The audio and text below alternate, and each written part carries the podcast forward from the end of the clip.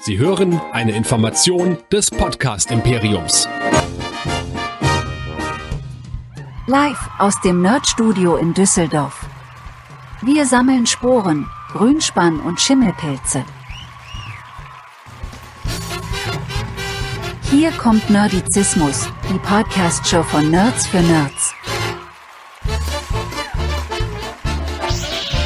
Heute mit den echten Geisterjägern.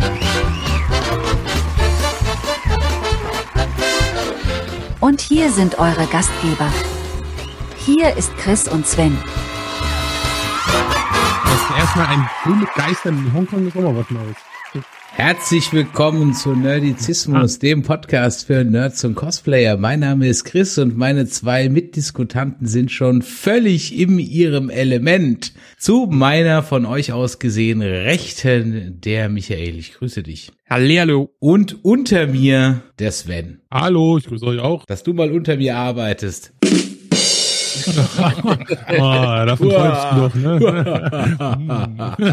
Wir wollen heute einen Abend Scharlawitzchen und alter Herren Schosen machen, denn wir werden über Ikonen unserer Kindheit Schrägstrich Jugend reden, die eine neue Inkarnation im Kino bekommen haben, nämlich die Ghostbusters und zwar die einzig wahren. Wir werden, glaube ich, so das ein oder andere kleine Prop ähm, euch mal vorführen. Sven hat da auch was vorbereitet. Wir werden über Teil 1 und Teil 2 reden. Dann gab es, glaube ich, irgendwie noch so ein, so ein Sci-Fi-HBO-Film oder irgendwie sowas, aber den hat ja eh keiner gesehen. Und dann werden wir natürlich den Rest des Abends über Ghostbusters, Legacy, Afterlife, whatever reden. Da wird es aber dann zu Spoilern kommen. Wer den Film also noch nicht gesehen hat, dem empfehle ich an dieser Stelle entweder die Ohren zuzuhalten oder es ist euch total egal oder ihr geht zurück und hört nochmal meine Ein-Mann-Besprechung direkt aus dem Kinosaal. Und Michael, für alle, die heute zum ersten Mal dabei sind, wo könnte man denn noch mehr von uns hören und sehen? Boah, ob ich das noch kann. Die letzten Male hast du es ja immer so übersprungen, aber ich versuch's einfach mal. Ja, die uns zum ersten Mal hören oder sehen oder einfach nur dabei sind, geht auf nerdizismus.de, that's the name of the game, da findet ihr alle unsere Kanäle, alle unsere Social Media Links, alle unsere Beiträge, Videos und, und, und, und freuen wir uns auf viel, viel Feedback von euch, von viel, viel Kommentare und äh, vor allen Dingen Feedback über die info at nerdizismus.de, äh, dann an die WhatsApp. Wir haben sogar demnächst in Star Trek eine Sprachaufnahme, habe ich gehört über WhatsApp, die 01525964709, genau das war's, ich erinnere mich wieder. Und äh, ja, am Ende gerne auch weiterhin auf unserem Discord-Server nerdizismus.de slash Discord. Richtig, ganz genau. Da äh, Star Trek, da, da gab's gehst bestimmt über die, den Fanservice von Paramount, oder? ja, how to piss off fans real fast oder online. Ja, unglaublich, wirklich unglaublich, was was da.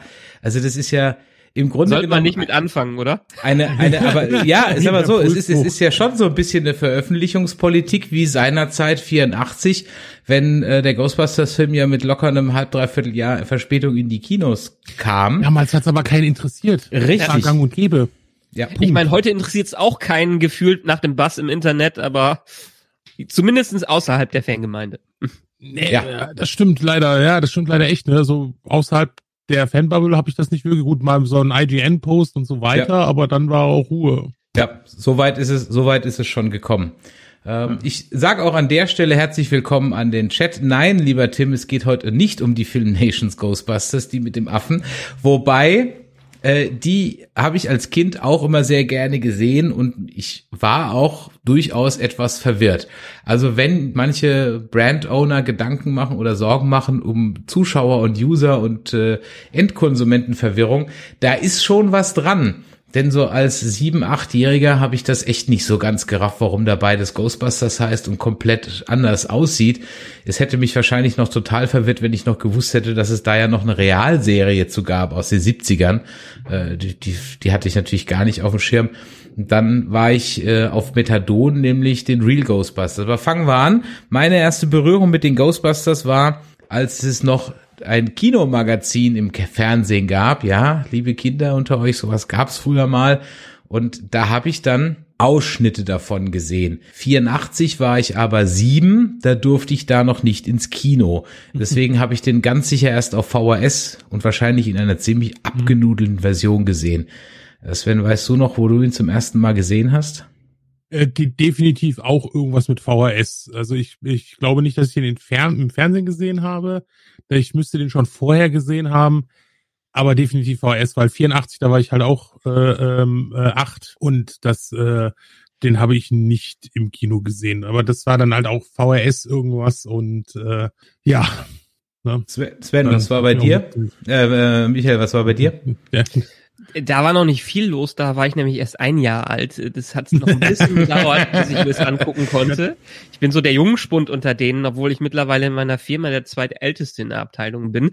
Äh, so läuft das Leben. Äh, nee, erste Berührung aus der Erinnerung her glaube ich, sogar mit der Cartoon-Serie, bevor mhm. ich ähm, den Film ursprünglich gesehen habe. Also da werde ich sicherlich irgendwie, ich weiß nicht, ob es auf Tele 5 lief oder wo es lief, auf jeden Fall da bin ich als erstes mit äh, aber präsenter im Kopf ist natürlich der erste Film, der mir dementsprechend ja. so oft wie ich ihn damals auch sicherlich in Wiederholungen im Fernsehen oder VRS gesehen habe, äh, auch äh, die, den ich runternudeln kann.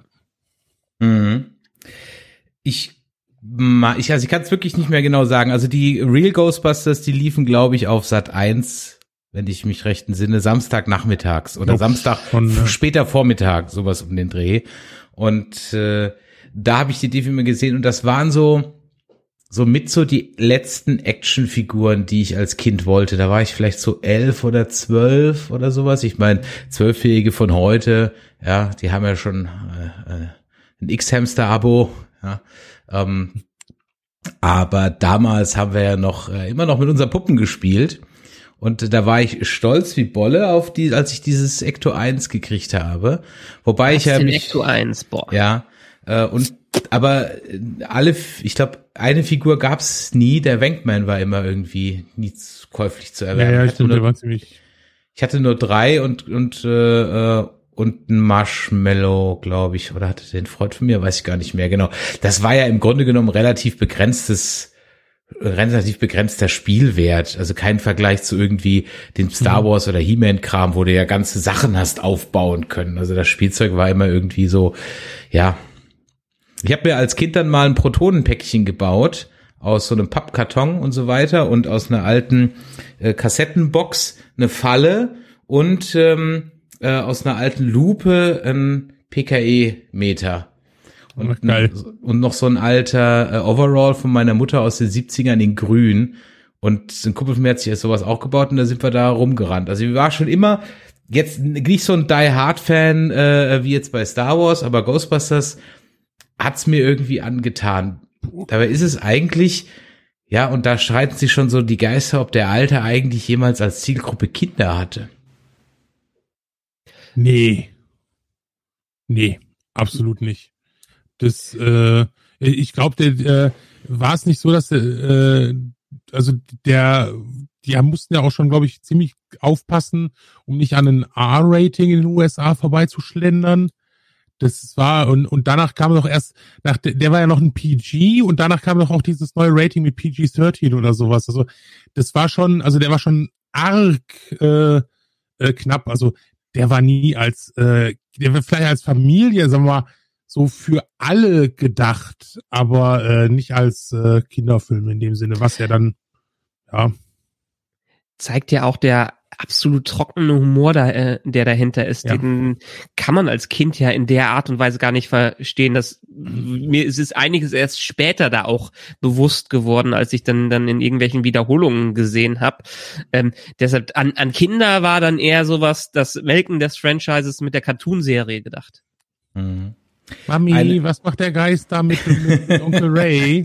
Bu, ohne, ohne Witz, das, wir, wir haben, wir haben ja eine fast Dreijährige hier und waren letztens im Zoo in, ich glaube, Wuppertal war das, und da gibt's so einen, so einen Tunnel, wo man durchgeht, so einen Stollen.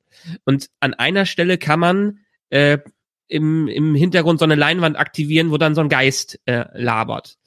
Und die hat erstmal total entgeistert geguckt und den Rest des Tages gefragt, weil ihr Cousin angefangen hat zu weinen. Sie hat dann immer bis abends hinein gefragt, was war das? Was war das? Und dann musste man ihr erklären, das ist, das war nur ein Schauspieler auf der Leinwand, der so getan hat. Äh, aber das hat so, war, war so beeindruckend in ihrem Kopf, dass es schon fast ein kleines Trauma daraus entstanden ist. Ähm, also ich hätte mir als Kind definitiv äh, vor der Bibliothekarin in die Hose gemacht. Äh, das, das, ich finde, das ist immer noch äh, eine der, der krassesten Szenen. Also es gibt bei Teil 1 und Teil 2 wirklich zwei Szenen, die mir einfach echt immer in Erinnerung bleiben. Also ganz klar. Und ganz klar die Bibliothekarin, die hat einfach, äh, obwohl ich diesen Taxifahrer damals auch sehr gruselig fand. Ja, und äh, aber über die Bibliothekarin geht auf jeden Fall noch hier ähm, Janosch als als fliegendes Kindermädchen. Was, was zwar völlig absurd ist, aber trotzdem unglaublich creepy. Schlimmer fand ich, als er bei Dana war und dann diese leuchtenden Augen bekam. Das fand ich irgendwie gruseliger. Das war einfach so. so uh. ja, Teil 1. Ähm, eine Studie hat ergeben, so sagt mir der Wikipedia-Eintrag, dass das Ghostbusters-Logo nach dem Coca-Cola-Logo das zweitbekannteste äh, ungestützte Markensymbol weltweit ist. Ja, Hubert ja. Ford.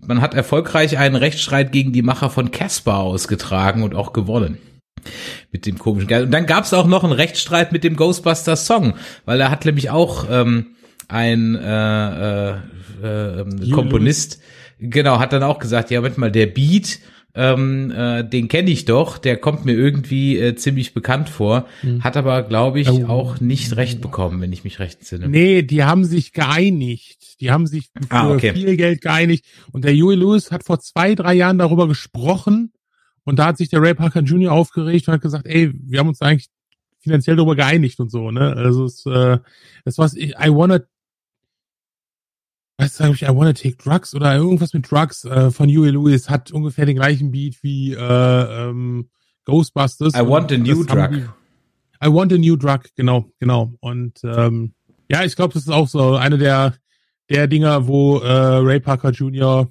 der braucht einfach danach keinen neuen Hit. der lebt ja einfach heute noch.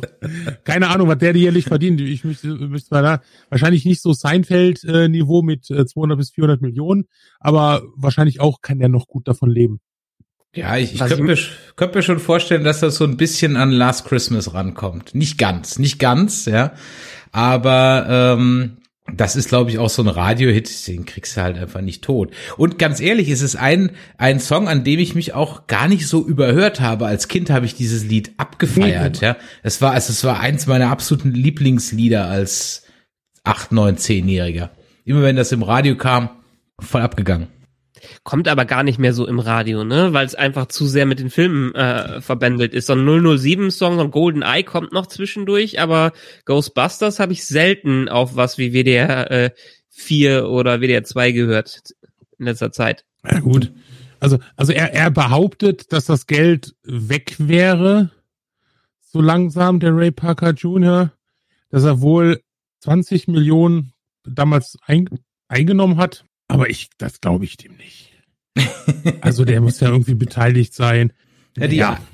Gut, wir werden es heute, glaube ich, nicht mehr ja. auflösen. Der erste Teil ah. hat aber durchaus eine Menge Geld eingespielt, nämlich knapp ja. 300 Millionen Dollar und hat lächerliche 30 Millionen gekostet. Ähm, das und aber das, damals ist lächerlich. Ja, ja, damals war das nicht lächerlich, ne? auf, ja. auf jeden Fall. Und deswegen finde ich auch, dass der Film, wir brauchen jetzt nicht auf die Handlung und so weiter eingehen, ihr habt den alle schon tausendmal gesehen, aber A, ist es ein Film, den ich regelmäßig, unregelmäßig gucke und B, der ist, der mhm. ist absolut zeitlos. Ja. Den, den kann man reinschmeißen, da kann man selbst, wenn man noch Fernsehen durchseppen würde, könnte man in jeder Sekunde äh, sich den anschauen und wird dann einfach so hängen blieben, äh, bleiben. Das ist so wie ja. früher, wenn man bei Filmen hängen geblieben ist. Das wäre einer der Filme, die man dann unbedingt weiterguckt.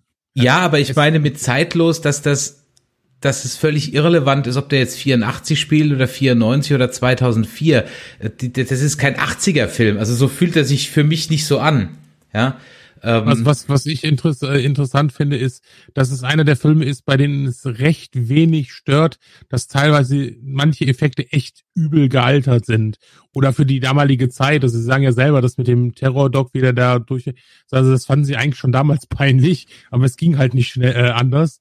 ähm, ich, ich finde es trotzdem, also es stört halt einfach nicht, weil es so viel Gutes da drumherum gibt. Es Du- fällt halt weg.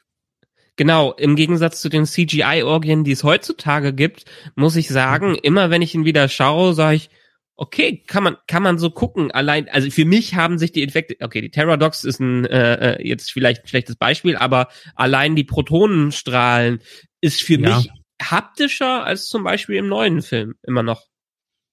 Witzigerweise hat er viele Effekte eins zu eins übernommen. Das heißt, er hat die, er hat die von dem von den Filmstreifen, er hat die Originalfilmstreifen gefunden, wo diese Effekte drauf sind und hat die in den neuen Film eingearbeitet. Ah, okay.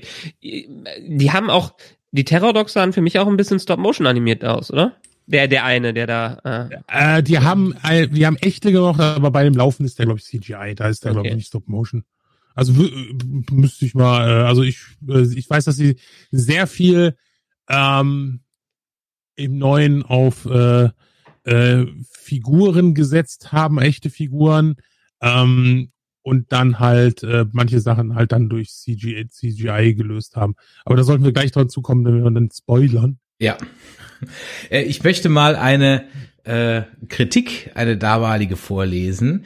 Die erstaunliche Perfektion der Spezialeffekte steht in umgekehrtem Verhältnis zur Intelligenz der Story und Dramaturgie. Dramaturgie. Eine sich verselbstständigende Trickschau, deren beabsichtigte Komik nur schwach zu erahnen ist, immerhin unterhaltsam, wenn auch nur durch die solche Synchronisation zusätzlich belastbar.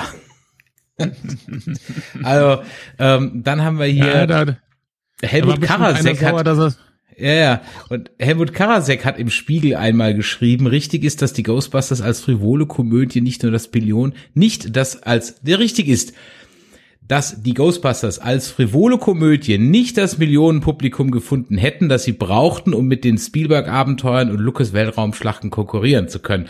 Ivan Reitman jedenfalls scheint mehr und mehr auf den puren Vandalismus im letzten Zuschauer zu spekuliert zu haben, wenn er gegen Ende des Films alles kurz und klein brennt.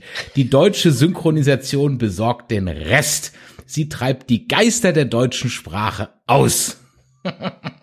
Mein Gott, es ist einfach so, das sind die Leute, die einfach sauer sind, dass sie nicht den nächsten französischen Arthouse-Film in Schwarz-Weiß mit kantonesischen Untertiteln äh, reviewen dürfen, sondern sich, sich einen Mainstream-Film angucken. Ich, ich, ich krieg manchmal, ich krieg manchmal bei den Pressevorführungen, kriege ich manchmal einfach einen Föhn. Ich hatte letzt irgendwann auch mal so, ja, und dann, ja, jetzt es ist ja so State of the Art. Und ich dachte so, oh Gott, ey, alter Falter, ey. Wir schreiben über Filme. Kinder, nehmt euch nicht so ernst. Aber das darfst ja nicht, ne? Dann ist ja hier so, oh, ich schreibe hier Feuilleton. Ja, ja, ich, Ich mein- sag ja, wenn ich mich schlecht fühlen will, gucke ich Autorenkino der 80er Jahre, gerne von Deutschen. Ich meine, war, muss man sagen, war damals eine andere, äh, war damals eine andere Zeit, auch was die, ich meine, da ist nicht jeder äh, Podcast-Honk hergekommen und hat schön über die Filme geredet. Da waren ja noch die, die Kulturkritiker, die dahinter äh, standen und das äh, beschrieben haben. Michael, du weißt, Ja, dass man es uns nachsagt, dass wir auch alles schlecht finden, ja? Ja, tun wir ja auch. Ja, ihr seid schon auch, ne? Also äh, war schon äh, das eine Mal, äh, ein oder andere Mal, dass ich gedacht habe, meine Fresse. Also, erster Teil, ähm, vielleicht ganz kurz, ich hatte es gerade eben erwähnt und ähm, da können wir vielleicht mal ein bisschen reingehen. Zum ersten Teil gab es ja durchaus ein Computerspiel, nämlich das für den C64. Ich hatte keinen C64, aber ein Kumpel von mir hatte einen und wir haben dieses Spiel, obwohl wir nicht wussten, was wir machen mussten, sehr, sehr oft gespielt. Sven, kennst du das auch noch? Ja, ja, das ist äh, äh, immer noch eines äh, der besten Filmumsetzungsspiele, die es so damals auch für den C64 oder gerne für, für 8-Bit-Systeme gab. Ähm, das hatte halt einfach den riesen Vorteil, äh, dass es nicht als Ghostbusters-Spiel geplant war. Ach nein? Nein, es äh, David Crane sollte ein Spiel machen, das nennt, äh, das war von einem Pen and Paper, ich glaube Auto Duel. Und das hatte er schon schon also sehr weit entwickelt. Und dann, ich glaube, kam, glaube ich, ein, zwei Monate vor, äh, vor Release des Kinofilms kam sein Chef an und sagte, hier, ey, wir haben gerade die Ghostbusters-Lizenz äh, geholt, das muss zum Release fertig sein, mach was drauf. Und dann hat er überlegt, überlegt und hat gesagt, naja gut, statt mit dem Auto da durch die Stadt zu fahren, machen wir jetzt ein Ecto draus. Dann machen wir ein paar ähm, Sequenzen rein, bisschen, bisschen. Deshalb hat das ja auch so ein, so ein minimales Wirtschaftssystem drin und sowas. Ne? Ähm, ja, und daraus ist dann Ghostbusters entstanden und ein wirklich immer noch ein Spiel, das man heute noch spielen kann. Also was funktioniert. Das ist, ne, ist, äh, ja. Ich, uns hat natürlich damals diese äh, der digitalisierte Slam Sample von äh, Hammer. Bill Murray, He Slimed Me, ja, das war natürlich Ja. ein, ein Knaller. Und das Spielprinzip, ja, so wenig wir es verstanden hatten, aber das zumindest, du musstest ja die zwei People da erst äh, äh, so konfigurieren, so rechts und links hinstellen, damit dann der Slimer Genau. in der Mitte ist und dann rechtzeitig Genau. die Falle hinstellen und so weiter. Ich habe übrigens gerade noch eine, eine WhatsApp gekriegt von der Baula, äh, die uns äh, darauf hinweist, dass Ray Parker Jr., ähm, wo wir doch über seine finanziellen Verhältnisse äh, gesprochen haben, unter den zehn bestbezahltesten Gitarristen 2021 geführt wird mit einem geschätzten Verdienst von 46 Millionen Dollar. Also der nagt definitiv Arme nicht tut- am Der Hungertod. Arme, oh, man tut er mir leid, ey. Ja. Ah. Das ist mehr als Joshua Kimmich, ja. Und der muss jetzt verdammte Hacke, ja, auf, auf ein Wochengehalt von 340.000 Euro verzichten, um jetzt hier auch mal hier eine Der klassische Neiddebatte aufzumachen. Kann, kann- ich was spenden? ja, aber echt, ey, lass uns eine Charity-Aktion machen. Und, ähm, Gott. ja, so, so, so. 2021. äh, den haben wir immer gespielt und ähm, dann kam der zweite Teil. Ähm, da können wir auch gerne kurz drüber. Ich habe den zweiten Teil letztens noch mal geguckt. Der zweite Teil kam ja dann ähm, fünf Jahre später, hat also schon ein bisschen auf sich warten lassen für die 80er, wo ja so Sequels dann durchaus äh, äh, schneller kamen. Er hat interessanterweise im Deutschen keinen zusätzlichen Titel. Also nicht nur was wie jetzt erst recht oder diesmal sind die Ja. Geister echt oder sowas. Ja, Secret of the Use. ja, ja. In, de, in der Hölle ist der Teufel los oder irgendwie so ein Unsinn. ähm, und ich habe ihn letztens noch mal geguckt. Auf Netflix ist er, glaube ich, gerade zu schauen. Ja. Und ich kann einfach immer noch nicht verstehen, warum der so ungeliebt ist. Also ja, der ist, Er jetzt ist nicht ganz so wichtig Nein, wie der zweite, aber warum der so viel in, in der Retrospektive immer so gekloppt wird, kann ich gar nicht so Ja, nachvollziehen. das, das, das Problem ist ein, äh, ich, ich, ähm, als das, also ich kann noch mal ein Beispiel nennen, ähm, als das erste Skript mal rumgeschickt wurde von Ghostbusters 2, da, da gab's mal, irgendwo habe ich mal einen Screenshot davon gesehen. Da hat dann einer, der hat das zurückgeschickt mit dem Kommentar, aber hast du mir das Falsche geschickt? Das ist doch der erste Teil. und, und das ist, glaube ich, die große Kritik an Ghostbusters 2, dass es eigentlich fast eins zu eins der erste Teil ist. Aber, also ich habe Ghostbusters 2 damals auch im Kino gesehen. Die Szene mit den abgeschnittenen Köpfen macht heute noch Angst. Ja. Äh, ne, äh, aber ich finde halt auch zum Beispiel auch, dass, dass Winston auch eine, eine größere Rolle hat. Der Humor ist gut, die Geister sind gut. Ähm, äh, es ist einfach ein Ghostbusters-Film. So. Und dann brauche ich auch, ja, natürlich, äh, ne, er ist ein bisschen schwächer und hey, Gott, äh, äh, warum haben sie nicht Ray Parker Jr. nochmal genommen? Äh, die, Musik geht mir manchmal ein bisschen auf den Sack. Ähm, aber es waren halt auch äh, acht, Ende der 80er, Anfang der 90er. Ähm, und er hat natürlich, weil sie immer sagen, ja, der lief ja schwächer, der lief ja schwächer, der lief 1989 an. Da lief Batman, da lief Back to the Future 2, da lief, äh, ähm, ich weiß nicht, ich habe mal letztens geguckt, ich glaube, äh, Indiana Jones 3, äh, das war ein mega, das war, ich glaube, das geilste Kinojahr ever. Wenn ich, ich weiß, also, ne, also da, da hat man es auch schwer als, als, als Film, ne? Genau, genau, al- allein die Szene mit der, was, was ihr gerade im Chat schreibt, die Szene mit der Titanic ist mit eine der geilsten Szenen äh, äh, in Kinofilmen. Ja, besser später als nie, ne? Was ich dann auch erst, erst äh, irgendwann in den 2000er begriffen haben, dass das Cheech Marin war. Ja, und ich dachte immer, es ist Richard Pryor, bis ich dann auch irgendwann Ach so. gecheckt. Ja, nee, dafür war der ein bisschen zu hell. ja, es ist so im ersten Moment so, hä, Richard Pryor, aber genau, Cheech Marin, ja, äh, das äh, habe ich habe ich auch erst vor vor vor ein paar Wochen glaube ich mitgekriegt, als als ich da mal so bei IMDb da mal so ein paar Dinge durchgeklickt habe in Vorbereitung auf das Ganze hier. Und äh, der Stefan schreibt da noch im Chat: Als Kind fand ich die ba Babyjagende Badewanne am grusigsten. Die war auch gut. Die war auch gruselig. Ja. Also Ja, die fand ja ich, sagen, die fand ich schon gut gemacht, definitiv. Ich bin ja, ich bin ja ein Sucker für Origin-Filme. Du kannst mir mit dem Origin-Film immer kommen.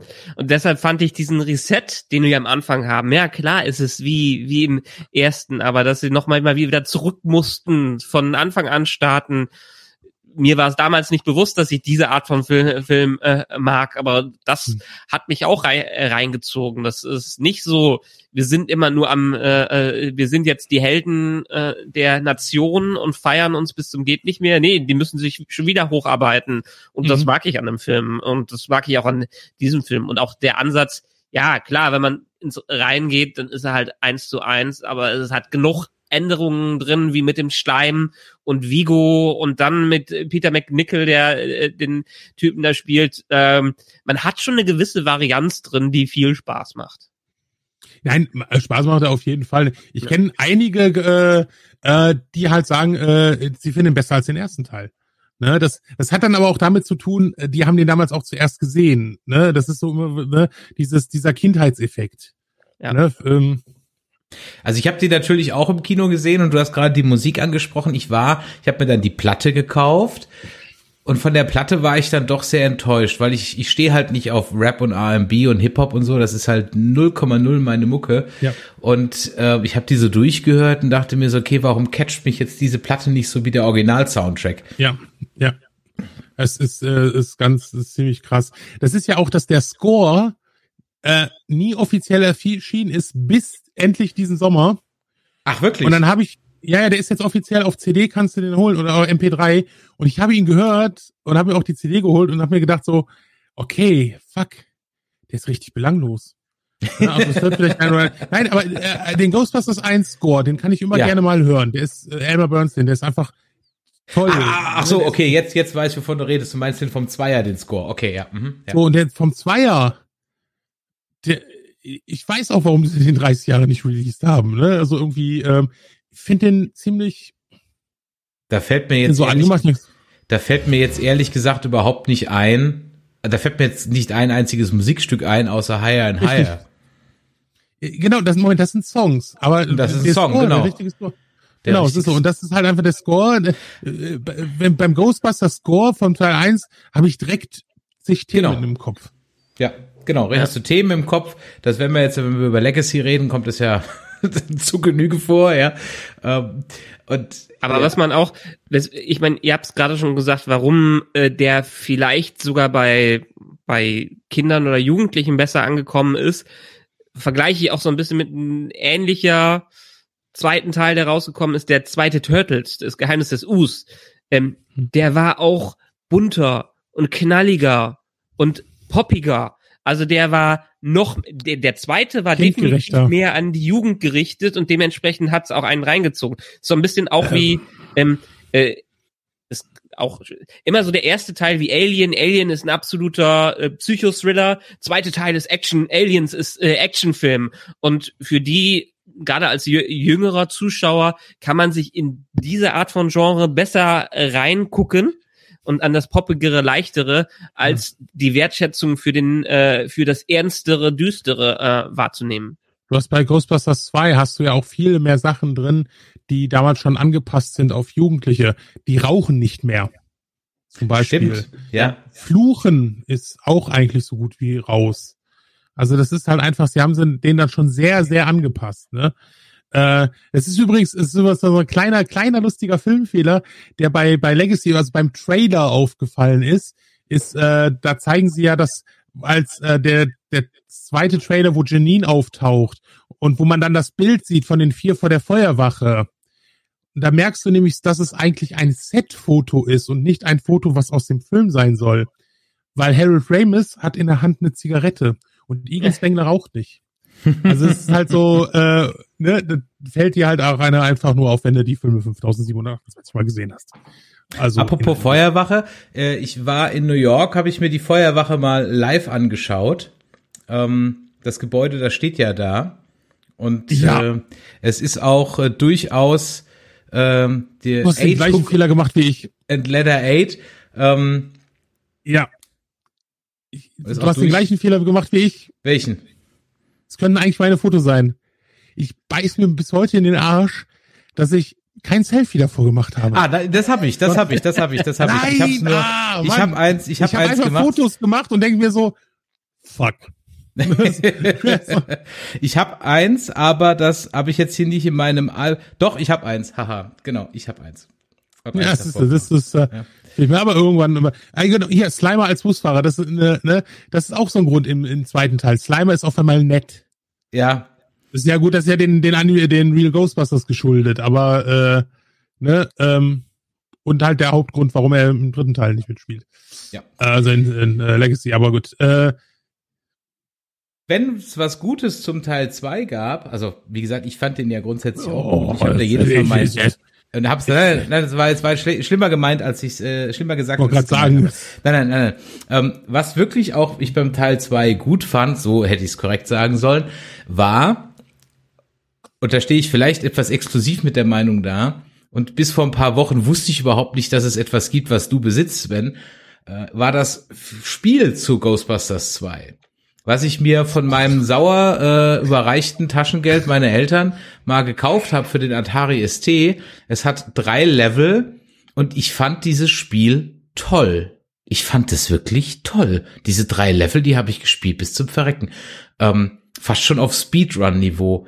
Äh, Im ersten Level musste man sich abseilen in den Van Horn Schacht.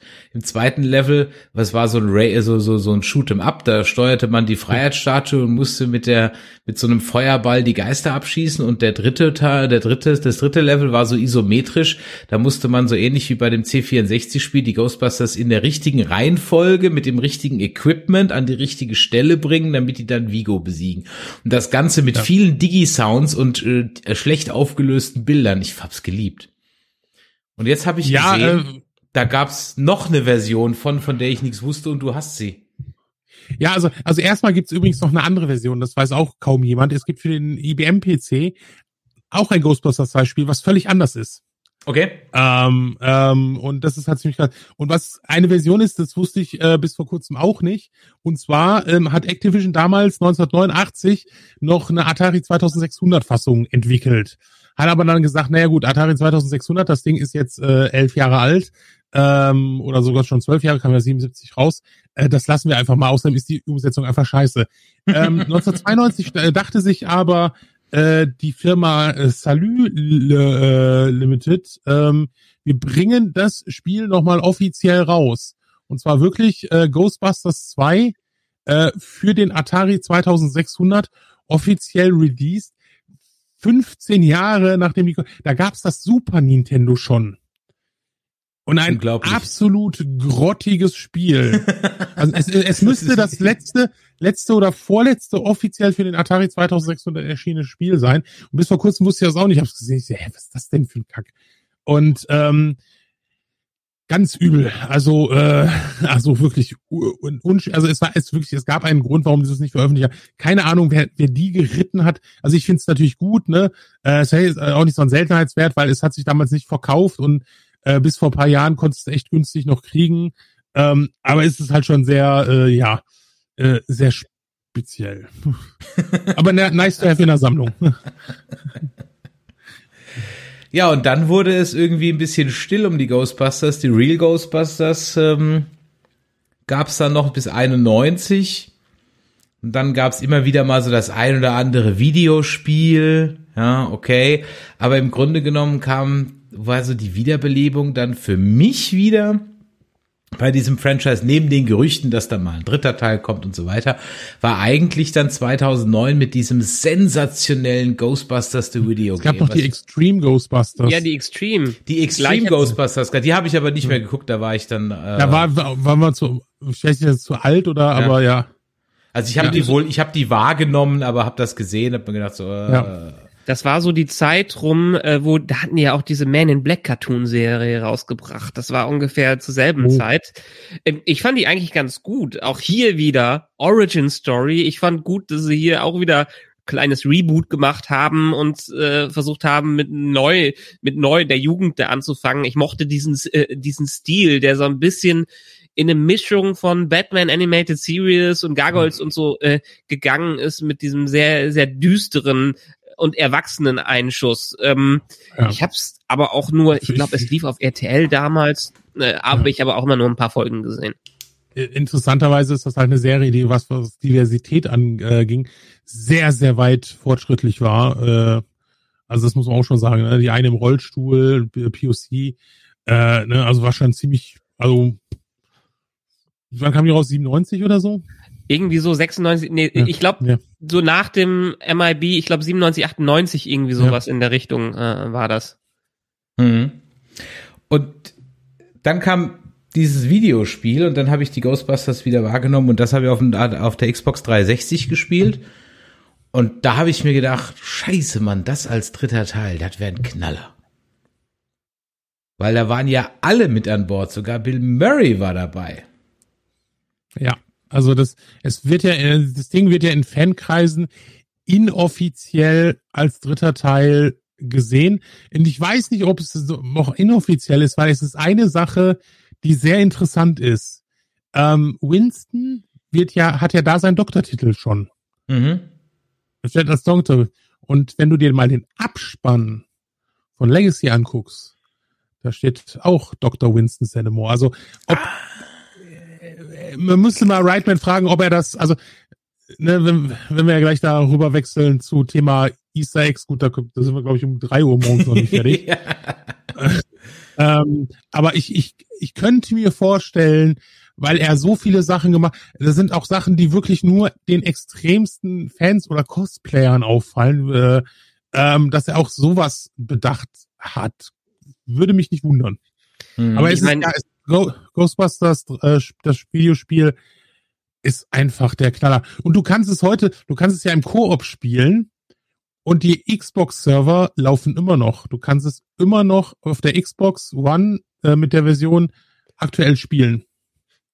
2009, als das so rauskam, äh, war ich gerade nicht so tief. Ich glaube, das war das war noch so PlayStation 3 Zeiten, wo das äh, war PlayStation 2, PlayStation 3 Zeiten. PlayStation 3. hm? Ja, ähm, ich habe es in der Tat erste Mal vor ungefähr anderthalb Jahren auf der Switch gespielt, Mhm. weil halt der Remaster dafür rausgekommen Genau, ist. ja.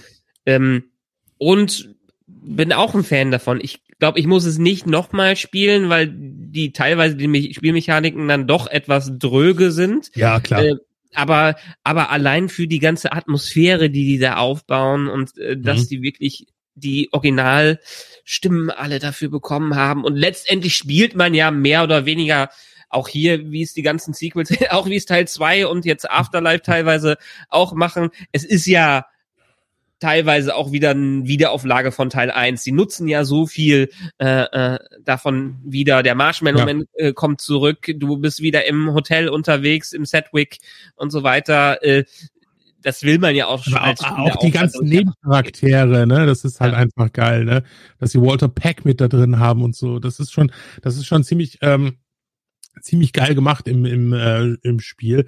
Und äh, es ist ja, es es basiert ja nun mal auch wirklich leicht auf die auf das Ghostbusters in Hell oder Go to Hell oder sonst irgendwas äh, Skript äh, von Aykroyd und der hat ja auch da mitgewirkt und äh, also man merkt halt schon einfach, okay, das haben Hellbent. Leute, Hellband, Hellband, Ja. genau.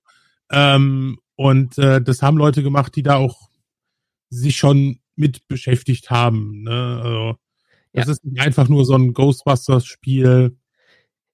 Ich meine, man kann sich ja sogar auf äh, YouTube die ähm, zusammengeschnittenen Versionen anschauen. Nicht unbedingt ist zwar auch so eine Drei Art Stunden Let's Play. oder sowas, ne? Ja, genau, drei, dreieinhalb Stunden, nicht wirklich ein Let's Play, aber äh, einfach ein guter Zusammenschnitt für die ganzen Zwischensequenzen. Ähm, das ist auch, es ist nicht ganz so, zieht einen nicht so ganz so rein, wie wenn man spielt, aber wenn man wenigstens mal die Story so ein bisschen mitbekommen möchte und so ein bisschen da reinsehen will, ist das schon ganz gut. Genauso wie die, äh, die kleine Doku, die es dazu gibt, oder dieses Making of, das 10, 10 Minuten Ding, wo sie alle Ja. einmal zu Wort kommen und Dan Aykroyd auch wie immer betont, für ihn ist es der dritte Teil, das ist für mich der dritte Teil und das liebe ich daran und dann geht da äh, über in Erklärungen, wie äh, dass, dass die Proton-Packs ja eigentlich 90 Milliarden kosten würden, wenn man sie entwickeln würde und alles. Ja. Äh, schreibt doch gerade eine Ivo Schandor als Endgegner. Das ist übrigens auch im Spiel, ist ein Foto von Ivo Schandor zu sehen. Und wer sich dieses Foto mal anguckt und Legacy, ist halt auch eh sehr ähnlich. Ne? Also ich, ich, äh, es wäre so eine Frage, die äh, äh, mich äh, bei äh, äh, Jason Reitman mal sehr äh, kitzeln würde, zu sagen, wie sehr ist das Spiel mit äh, Kanon? Protonenpack ist ein gutes Stichwort. Ihr müsst nämlich keine 39 Milliarden Dollar oder was auch immer dafür ausgeben. Äh, nein, man kann jetzt ein Protonenpack ähm, als in einer Art Kickstarter bei und ich blende euch das ja, gut, mal es ist ein. ja auch, ist ja auch nur Hasbro, ist auch so ein Genau. kleines Independent-Spielzeug. so ein kleines Independent-Label, ja. Äh, Kickstarter. Ja. Die haben auch nichts Ähm, mit Funko oder so zu tun. Äh, bei, bei Hasbro nämlich Becken. Ähm, ich hab's euch mal hier eingeblendet und natürlich, als ich es, ich liebäugel schon lange mit ähm, einem Protonenpäckchen. Allerdings ähm, war es mir bisher, sage ich mal, mein Fandom nicht groß genug. Äh, Sven, das ist bei dir ja was anderes, ja. Ähm, und ähm, Jetzt ist der Michael Ja. rausgeflogen, der kommt gleich, bestimmt gleich wieder. Das ist ja bei dir was anderes. Aber während der Michael sich gleich wieder einwählt, können wir ja kurz mal äh, da drüber sprechen. Ähm, so ein Protonenpäckchen, wie ich jetzt hier gebackt habe für 350 äh, Pfund, ähm, hast du ja schon, allerdings wahrscheinlich noch mal drei Stufen verschärfter, oder? Ich, äh, ich hatte ähm, angefangen, mir mal eins zu bauen, dann habe ich mich ein bisschen aus dem äh, Bereich äh, so zurückgezogen und hatte jetzt wieder vor, eins zu bauen. Und äh, Isa meint jetzt auch, willst du es nicht bestellen, willst du es dann nicht bestellen? Äh, ich so, ja, ja, toll, ich so, toll, 2023, finde ich auch schon geil. Und wie gesagt, äh, mich nervt es halt einfach. Das, wir reden hier von Hasbro, dem größten Spielzeughersteller der Welt, der ist aber gang und gäbe und er hat ja auch, es ist ja auch erfolgreich. Das Ding hat ja jetzt die, weiß ich nicht, zweite, dritte Stufe erreicht. Genau, ja. Ähm, ne, und das Pack, muss man aber auch mal sagen, ist auch geil. Ähm, also das sieht schon echt ziemlich cool aus. Ne? Ähm, und für 399 oder ne, ist es ist es schon Ja. also das ist ein guter, sehr guter Preis. Also normalerweise kommst du unter, wenn du ein Pack mit Soundeffekten und so weiter hast, wirst du unter 700, 800 Euro nicht runterkommen. Und das ne? ist nur der Bausatz, ja. Dann hast du es noch nicht zusammengebaut. Ja. Genau, Ich habe, genau. ich habe als, äh, dann brauche ich natürlich auch äh, den, weil äh, den gibt's extra. Also bin ich jetzt wirklich Man-Child Deluxe mit Eichenlaub und Schwertern, ja.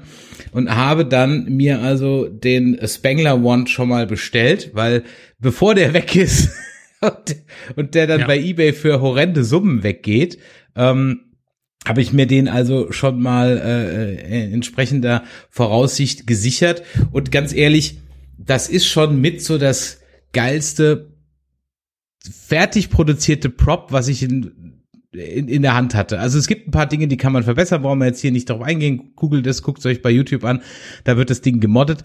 Aber so out of the box ist das Ding schon ziemlich geil. Ich möchte es euch mal ganz kurz so ein bisschen im Detail zeigen, weil es einfach echt ein Knaller ist. Jetzt muss ich gerade mal gucken, ob ich hier die Kamera mal eben schnell auf mich nur stellen kann. Nee, habe ich jetzt nicht hier eingerichtet.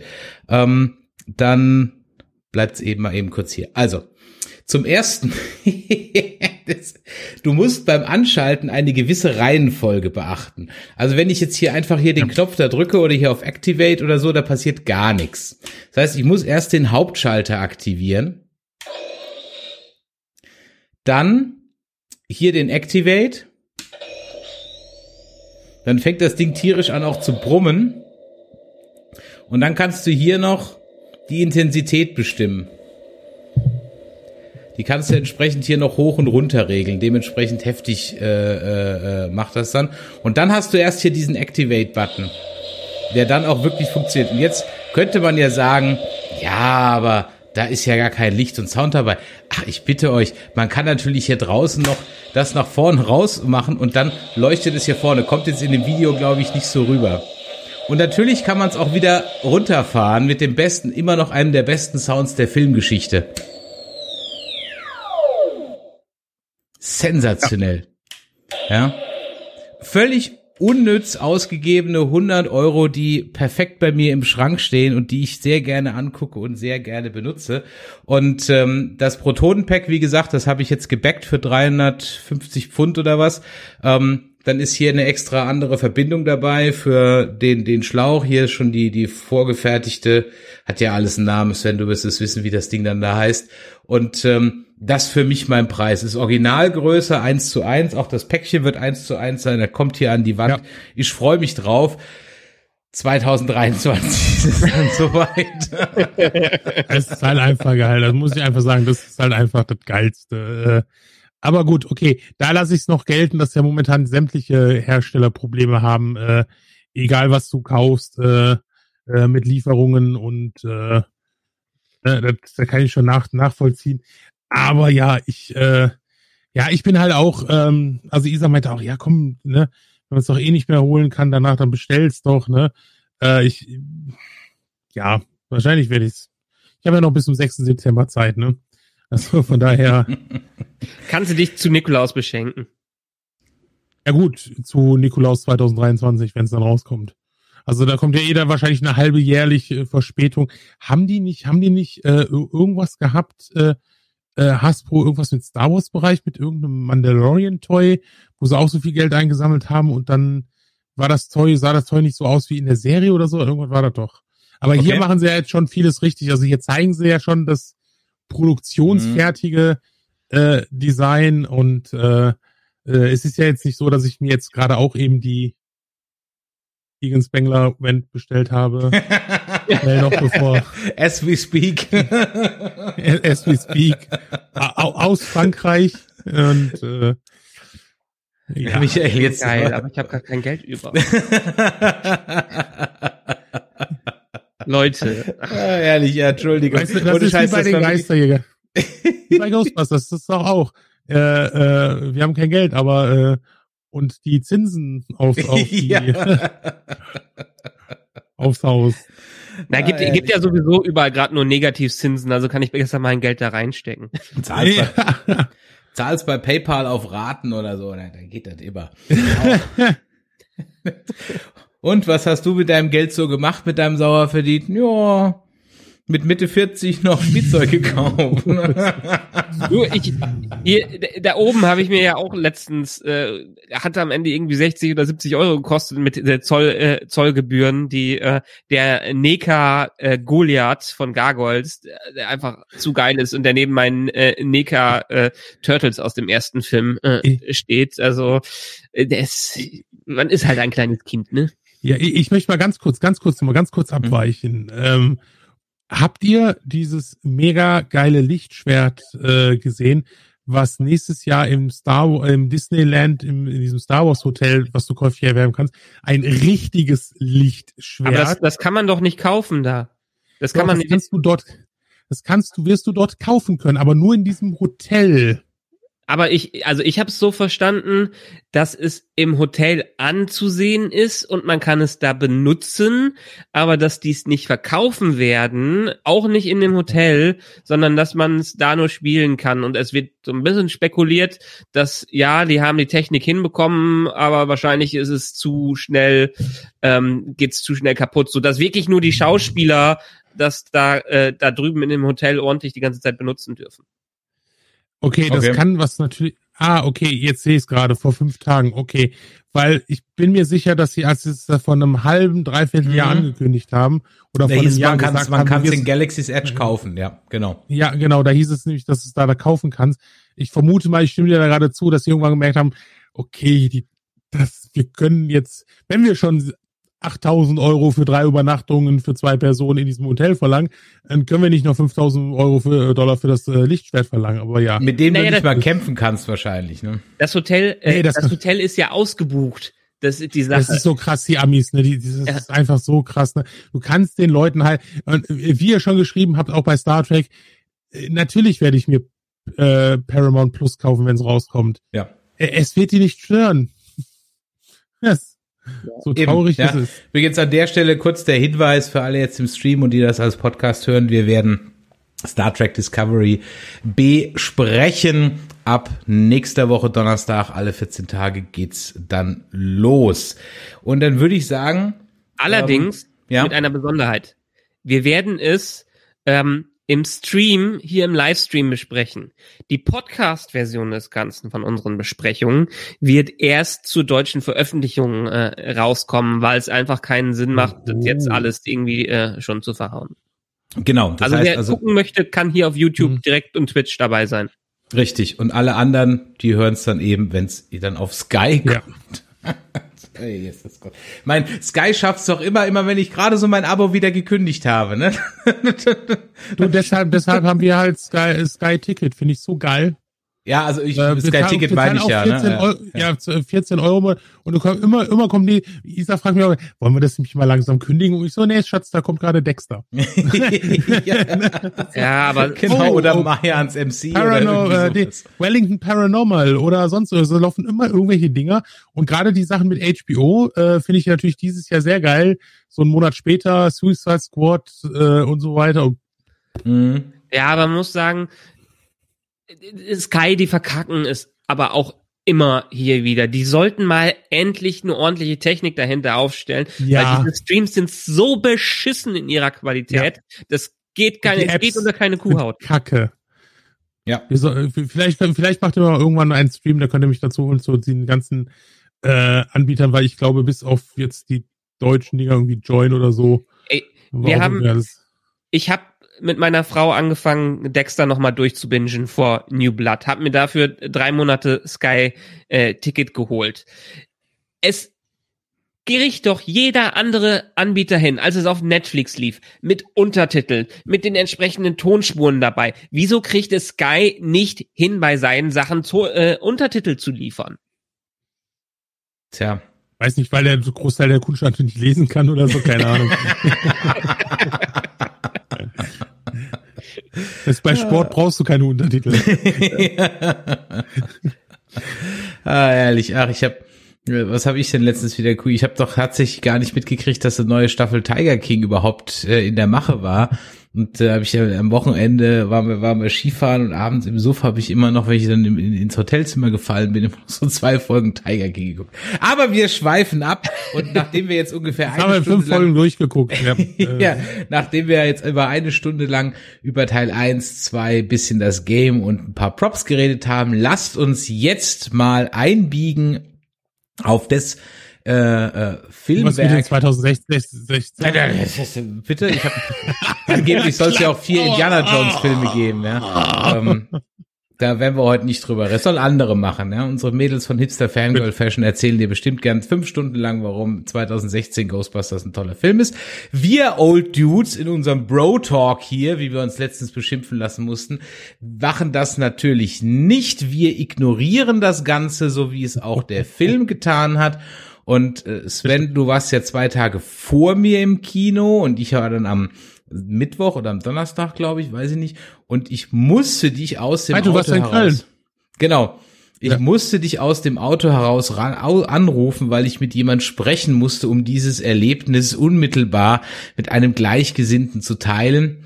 Ähm, und ich habe es auch in meinem Single Review ja schon ähm, angedeutet. Ich war hin und weg. Ich, ich war einfach hin und weg. Es ging mir ähnlich Ja. wie bei Rogue One. Ziemlich genau wie bei Rogue One.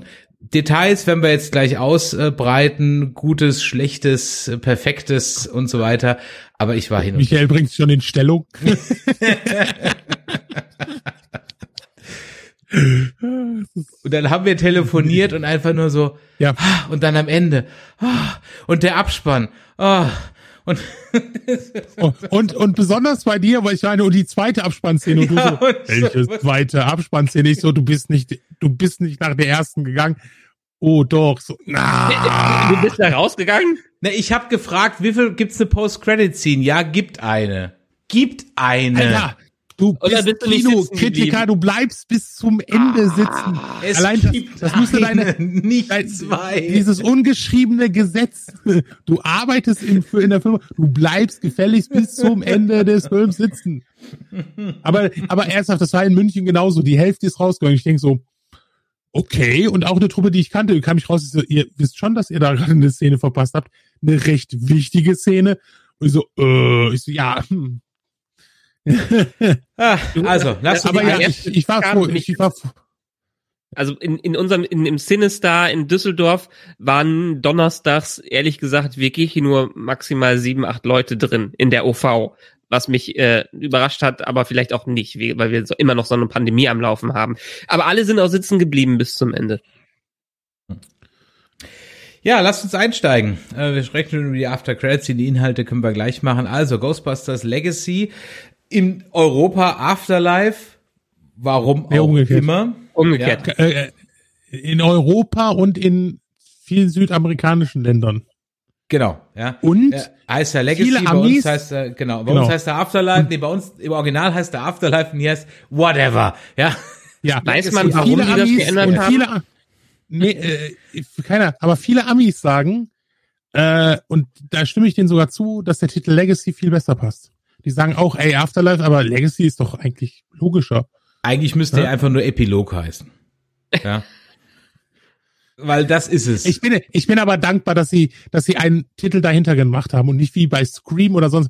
Jeder, der irgendwann mal äh, mit einer Datenbank zu tun hatte für Spiele oder Filme und dann kommen die mit, mit den gleichen Filmtiteln wie Prey an oder sonst irgendwas oder Spieltitel und denkst so, scheiße, wie legst du das jetzt an?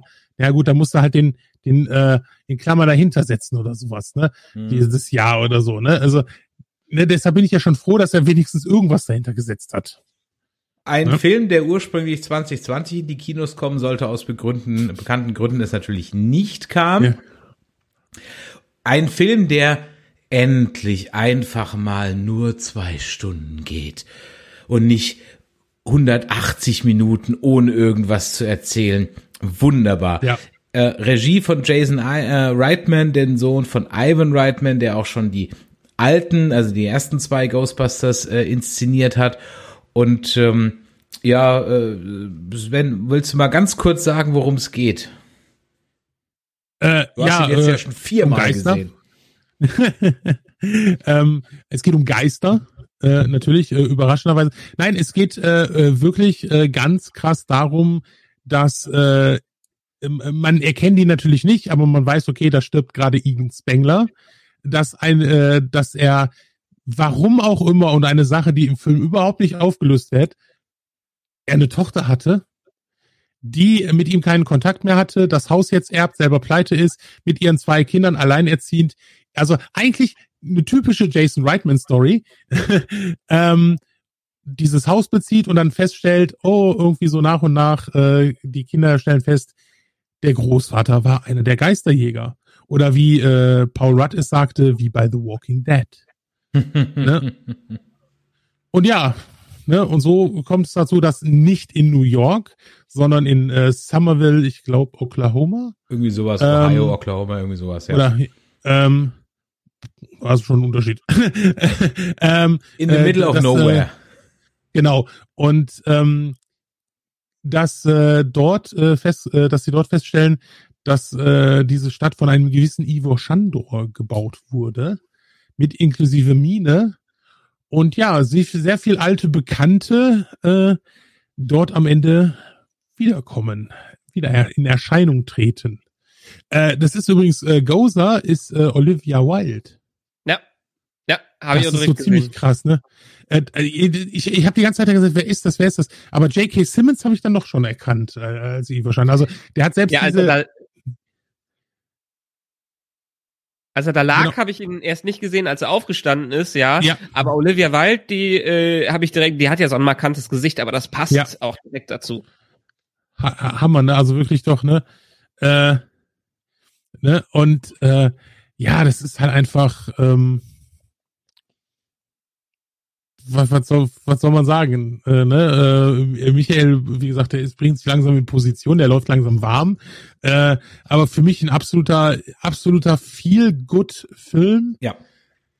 der für mich die Chance hat, das für für für die sagen wir mal für die junge Generation zu werden, was was Ghostbusters für uns heute ist. Ah, also okay, soweit, soweit würde ich jetzt, würde ich jetzt nicht gehen. Ja gut, Aber- äh, du hast guck mal, du hast Kritiken von 1984 gerade vorgelesen, die gesagt haben, was ist das für ein Schrott. Ne? Also das ist, ist natürlich immer schwierig, sowas zu sagen, aber ich könnte mir schon vorstellen, dass er diese, dass er da so eine Chance hat, weil äh, äh, also jetzt mal von der ganzen Nostalgie und die Tränen, die am Ende geflossen sind, äh, bei vielen erwachsenen Männern inklusive mir, ähm, ne, äh, bietet er halt viel für, äh, um halt eine neue Generation auch zu sagen, okay, das Ghostbusters ist geil.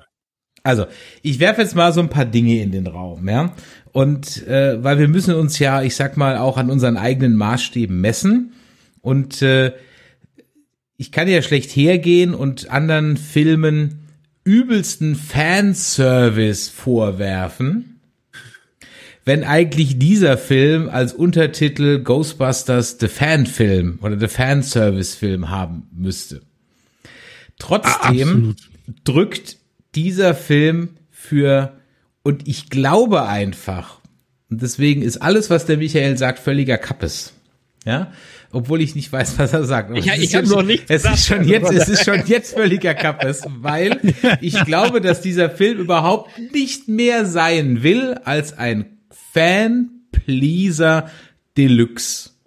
Ich glaube, mehr will der nicht sein, mehr Anspruch hat er nicht und das macht er bilderbuchartig bis zur Perfektion. Nicht, dass der Film frei von Schwächen ist, ganz im Gegenteil, der hat seine Schwächen, absolut. Aber abgesehen davon drückt er genau die richtigen Knöpfe und äh, hat mich als, als Ghostbusters-Fan voll ganz abgeholt. Ich weiß, dass das andere anders sehen.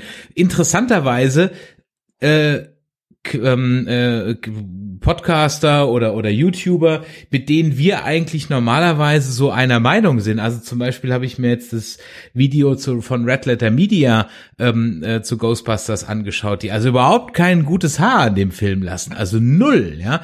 Äh, und eigentlich ja. ähm, haben schon ein oder andere ähm, äh, Hörer uns gesagt, wir werden so das deutsche Red Letter Media, was so die Meinungen angeht. Also da liegen wir völlig auseinander. Die lassen absolut kein gutes Haar an der Nummer. Und ich denke mir so, ja, aber es Ihr habt recht mit allem, was ihr sagt. Aber der Film will gar nicht das alles sein, sondern er will einfach nur einen versöhnlichen Abschluss bringen und ein, ich finde, ein solides, mögliches Setup und jetzt können wir weitermachen. Und das ist genau das, was ich bei Star Wars vermisst habe, was ich bei Indiana Jones mhm. vermisst habe und bei vielen anderen Franchises, ähm, die Dinge nochmal aufgreifen, die richtigen Knöpfe drücken, damit man als Fan damit sozusagen abschließen kann und man sich bereit machen kann für was Neues. Hier wird, und das fand ich so angenehm, hier wird nichts dekonstruiert. Hier kriegt keiner eine schwierige Kindheit, äh, der der alten Recken. Äh, noch ist einer, was weiß ich, keine Ahnung, irgendwie äh, sexuell übergriffig und deswegen äh, darf er nicht mehr und keine Ahnung was. Der Cast ist divers, ohne dass es mir mit dem Moralzeigefinger unter die Nase gehalten wird. Und, mhm. und, und, und, und.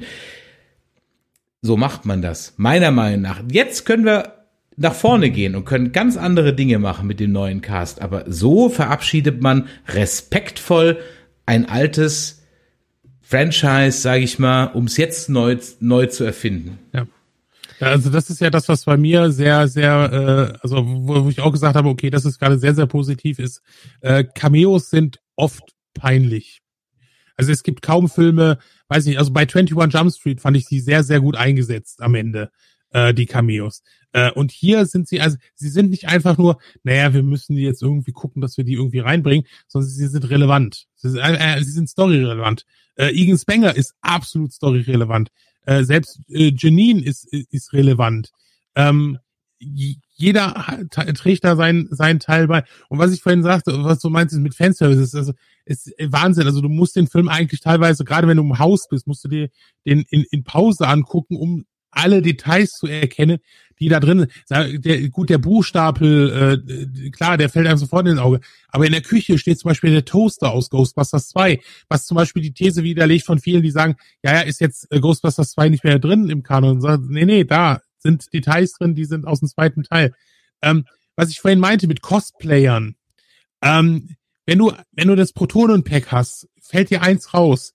Du wirst ganz schwer die Gun rauskriegen. Weil diese Halterung ist eigentlich nicht dafür gemacht, dass sie so rausziehst. Klar, die haben ja vor 35 Jahren nicht daran gedacht, dass 35 Jahre später erwachsene Leute mit äh, 20 Kilo Packs äh, auf dem Rücken rumlaufen und die da rausziehen sollen. Sondern die haben gesagt, das muss cool aussehen. Der Rest ist egal. Ähm, und selbst das hat er reingebracht, nämlich als Vieh einmal kurz so versucht zu ziehen und es hängt und dann muss sie nochmal ziehen und zieht es dann raus und denkt so, okay. Und das, das ist also so ein Fanservice für ein, lass ich mich, lasset vielleicht tausend Leute sein oder so, die dann da sitzen und sagen, wow. Genau Ne, so das ist es, ja. ne? Und, und absolut, das ist halt einfach, es ist so ein, so ein, so ein, so ein, wie du schon sagtest, auf jeden Fall äh, ein Fest für Fans, äh, aber auch einfach so für, ist so, so, so ein Ding im Gegensatz zu eigentlich Teil 1, obwohl das heute ja schon auch fast ist, ähm, aber es ist einfach so ein, so ein Film für die ganze Familie. So, Und jetzt darf ich noch eine Sache sagen Jetzt- jetzt, und dann komm, Michael, du, Michael, der- jetzt, der nee, jetzt darf ich noch eine, eine Sache sagen und dann Michael darfst du. Ähm, es ist endlich mal wieder ein Blockbuster-Film, bei dem ich gut gelaunt und beschwingt aus dem Kino komme. Ja. Weil der Film möchte, dass ich gut gelaunt und beschwingt aus dem Kino komme und nicht deprimiert, weil er irgendwas anders macht oder irgendwas beweisen will, dass er so, ach, wie toll ist. Und jetzt, Michael, darfst du deine, deine Zeit, bitteschön. Aus 30 Sekunden. Also, ne, sagen, sagen wir mal so, ja. Bei vielen Dingen stimme ich euch absolut zu. Habt ihr auch recht. Seid ihr auch genau die Zielgruppe für diesen Film, damit dieser Film gut funktioniert. Ähm, ich bin aus diesem Film rausgekommen und war begeistert. Pu- Punkt. Das war das Erste, was ich hatte.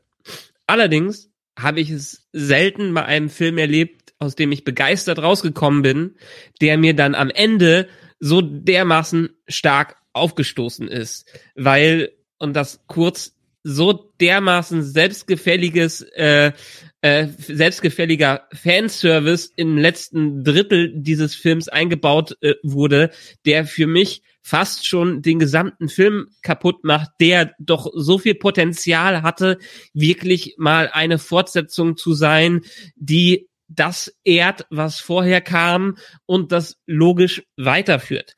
Wir haben doch das Potenzial. Ich finde das, ich finde den Anfang super, diese äh, Igen in der Dunkelheit, weil man auch natürlich nicht immer auf Harold Ramis zugreifen konnte, aber genau das so zu machen, super. Schönes Setup. Was passiert da? Was möchte man? Wir haben eine direkte Connection mit denen durch die Familie, die einem äh, äh, fremdet ist. Man braucht noch gar nicht zu viel Backstory von denen reinbringen. Wir haben interessante Charaktere äh, mit äh, mit der Nerdin, mit äh, mit Podcast, mit äh, äh, mit Paul Rudd und äh, so funktioniert bis zu dem Zeitpunkt in dem Walmart-Verschnitt. Bis dahin funktioniert das alles wunderbar, weil sie was aufbauen und alte Sachen mit rein sprühen, ohne dass sie allzu selbstgefällig sind. Ab da macht diese ganze Walmart-Szene keinen Sinn mehr, was Paul Rudd der erlebt äh, mit den Stapehaft Marshmallow Man, die da auftauchen, aus irgendeinem Grund, wieso die jetzt genau in dieser Form da sein äh, äh, sollten. Es macht nur Sinn, weil er der Schlüsselmeister und sie äh, äh, der Tor Torwächter ist genau nur aus diesem Sinn das rein äh, reinzubringen die ganzen anderen äh, äh, Sachen, dass sie dann dahin fahren und ver versuchen, äh, äh, das selbst zu lösen, auch noch. Aber das plötzlich dann, es war so klar, dass die Alten auftauchen in dieser Szene. Aber diese, vorher hat sie mit Dan Aykroyd telefoniert. In einer Exposition Deluxe. Wieso sollte dieser Mann der dieses Kind nicht kennt, der einen fremden Anruf bekommt, in irgendeiner Weise plötzlich so offen darüber reden, wieso er so entfremdet ist mit den Leuten, die er seit ewigen Zeiten nicht mehr, äh, die Egon, den er nicht mehr gesehen hat. Es macht ja noch nicht mal Sinn, warum äh, Egon sich von den anderen entfrem entfremdet hat. Der ist abgehauen und hat gesagt, okay, da ist die Apokalypse, ich muss mich drum kümmern. Die haben ihm doch in den alten Teilen geglaubt. Die haben doch alles durchlebt. Wieso glauben sie in dem, in dem Fall nicht? Wieso muss er da 20 Jahre alleine in der Wildnis leben und es kommt noch nicht mal irgendwer äh, vorbei, nur weil er mit ein paar Sachen von denen abgehauen ist. Dann tauchen die plötzlich auf, ohne dass man irgendwie eine Art Reunion sieht, wie die aufgesammelt äh, werden. Äh, lassen ein Sprüche da, wo man fast schon denkt, okay, renten die jetzt den äh, den Tag und wird jetzt der das der ganze Spotlight von äh, der kleinen äh, weg äh, weggenommen und äh, und dann hört der Film plötzlich auf. Dann hört der Film einfach, ja, Ghostbusters 1 hört auch plötzlich auf, wo die in der, äh, in der Crowd unter Kann ja nicht alles Herr der Ringe sein mit einem 45 Minuten langen äh, Endszene. Ja, aber wir, es, wir haben ein abruptes Ende. Wir haben, es wäre doch so perfekt gewesen. Sie hätte, äh, Egon hätte ihr in Geistform geholfen, man hätte seinen Arm gesehen und vielleicht nur eine Sekunde äh, aufs Gesicht drauf. Wieso muss man eine herzzerreißende Szene rausmachen, wo er alle umarmt und noch mal zehn Minuten daneben äh, äh, steht, was für die gesamte Story sowas von dermaßen keinen Sinn macht in der Logik, die da auch äh, äh, da, dahinter ist. Ich rege mich das darüber auf, dass dieser Film sein letztes Drittel verhauen hat, wo man doch sie hätten vielleicht kurz, vielleicht tauchen die am Ende auf, vielleicht redet man noch mal mit denen. Wo holen die plötzlich ihre Protonenpacks her? Wo, wieso stehen die in ihren alten Anzügen dafür ein Kind, wo die noch nicht mal verifizieren können, dass das ja, Kind, kind Unterwäsche wäre scheiße. Äh, so, äh, sagen wir mal so. Es gibt viele Stellen in diesem Film, die mir das letzte Drittel aus völligem selbstgefälligen Fanservice kaputt machen. Ich habe es auch genossen, dass ich plötzlich die drei da stehen sehen hab und dann die vier. Aber es hat doch überhaupt keinen Sinn gemacht, warum die dann da so stehen und warum die dann so eingreifen und wieso die da auftauchen. Und das ist plötzlich dann wieder äh, äh, Ivo Shandor ist mit äh, Goza soll es meinetwegen sein. Wieso macht es plötzlich Sinn, dass sie ihn anschießen und nicht auf ein Tor schießen, was irgendwo da hinten ist. So haben sie doch im ersten Teil kaputt gemacht. Ist doch klar, dass das nicht funktioniert. Ganz, ganz viele Logiklücken, die mich einfach dann so dermaßen am Ende gewurmt hat, dass, haben, dass ich mich über diesen Film aufgeregt habe, weil er hatte doch die Zutaten dafür und er hat angefangen und für mich hat er komplett das Ende zerhauen. Sorry. Also jetzt gut, weiß jetzt, ich, jetzt, jetzt ganz kurz, jetzt weiß ja. ich, wie du dich anfühlst, äh, Michael, wenn ich über Discovery rede. Und ach so, ich, ich will noch mal, ich will noch mal auf äh, auf eure Sachen eingehen. Ähm, für Force Awakens, da ist doch ist doch Ray drin. Die hat doch eine tragische Story in dem Kind, das entfremdet ist von seinen Eltern, das eine Mission bekommt, da, äh, die große Welt zu erkunden äh, plötzlich. Ja.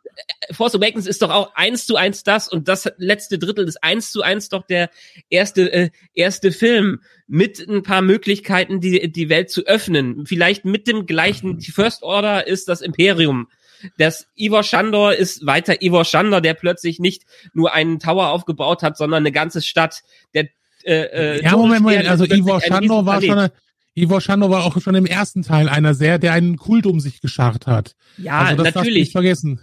Ja, aber also das, das Imperium war, war doch auch die ganze Zeit da, das einen Kult um sich geschaffen hat. Und plötzlich ist es die First Order, die nicht nur einen, äh, einen kleinen Todesstern, sondern einen Planetentodesstern äh, da hat. Es ist doch eins zu eins Force Awakens. Ich stimme euch zu, dass es besser funktioniert in, als in Force Awakens. Dass das Gut. nicht so furchtbar, äh, also ich mag es, wie sie es dann am Ende eingebaut äh, haben, wenn nicht das letzte Drittel äh, gewesen wäre, hätte das für mich alles funktioniert. Aber dieses Argument, dass es anders machen als in Force Awakens, weil sie äh, in Force Awakens nicht geschafft haben, die Welt zu öffnen, die haben die zwei die Teile danach verkackt, weil sie keinen Plan hatten. Das ja. kann hier auch noch funktionieren, dass sie äh, die verkacken, weil sie keinen Pla Plan haben.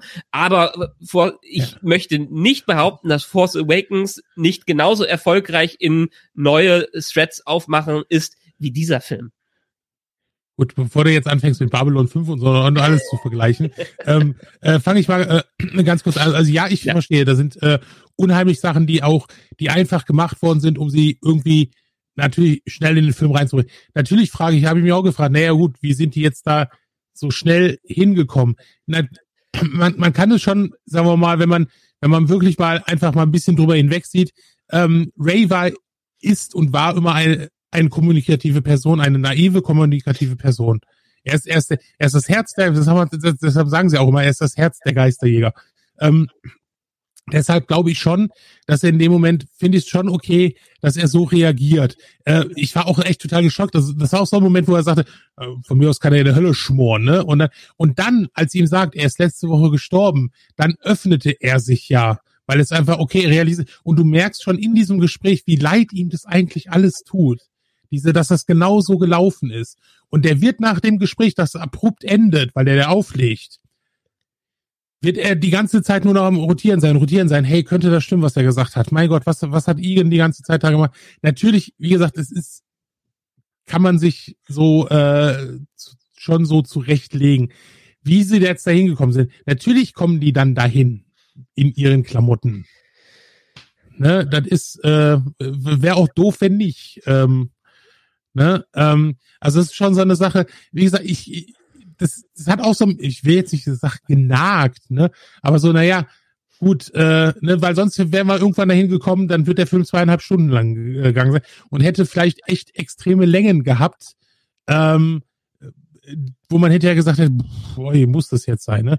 Aber klar, der, der, das letzte Drittel ist absolut, absolut ähm, äh, Fanservice. Aber, und das, und da, da, und da muss ich ganz klar sprechen, diese Szene mit Egan, äh, wie er sich einfach, wie er sich von allen verabschiedet. Äh, erstmal muss ich sagen, im Gegensatz zu Star Wars, mega geil gemacht, indem sie sich gesagt haben, naja gut, okay, CGI ist schon geil, wir können echt schon viel machen, aber wir lassen ihn einfach nicht sprechen. Es wirkt viel besser. Und das war so geil, dass sie es so gemacht haben, dass er nicht redet perfekter kann man es nicht machen. Stimme ich dir ähm, zu. Uncanny Valley hatte ich hier auch viel weniger als bei allen anderen. Und ja. ich meine, ich war ja. auch damit einverstanden, dass sie jetzt einen Harold Ramis eher als alten Jungen gemacht haben und nicht wie Harold Ramis äh, dann später wirklich aussah die Tochter hat gesagt, äh, die Tochter von Harold Ramis, die hat dazu äh, ein Interview gegeben und hat gesagt, oh ja, also wie er da aussah und so fit und so, so ach, das hätte ihm gefallen. also war da sehr, sehr begeistert. Äh. Und das ist, das ist halt einfach diese, diese ganze Familiensache, die du auch dann am Ende merkst, wie ja auch in der Produktion. Also sie sagt halt auch, sie war in der Produktion nicht eingebunden, aber der Jason Reitman hat ihr ständig die Scripts geschickt, er hat ihr ständig Zeichnungen geschickt. Äh, sie, sie fühlte sich also wirklich angesprochen davon, äh, so nach dem Motto, als ein wichtiger Teil, obwohl sie überhaupt nichts damit zu tun hat. Aber er hat immer gesagt, gesagt hier geht das klar für dich und so weiter. Ne? Du, äh, und das die, merkst du in, in Filmen. Ähm, du, du merkst halt einfach, und am Ende geht's halt wirklich darum, ums, es wird nochmal Zeit, ne, ums Verzeihen. Einfach, ne, ne, das ist halt einfach so, ein, so, äh, so eine Thematik, Ver Vergebung. Das ist einfach so das Ende äh, von Ghostbusters ist dieses Vergebung. Alles, es löst sich alles auf. Und dann finde ich dann auch okay, dass es dann einfach wirklich dann, dann cut mal. Es macht ja eigentlich nicht cut. Es kommen ja noch zwei Szenen und gerade die letzte Szene. Ja, die haben ja nichts mit dem Film zu tun.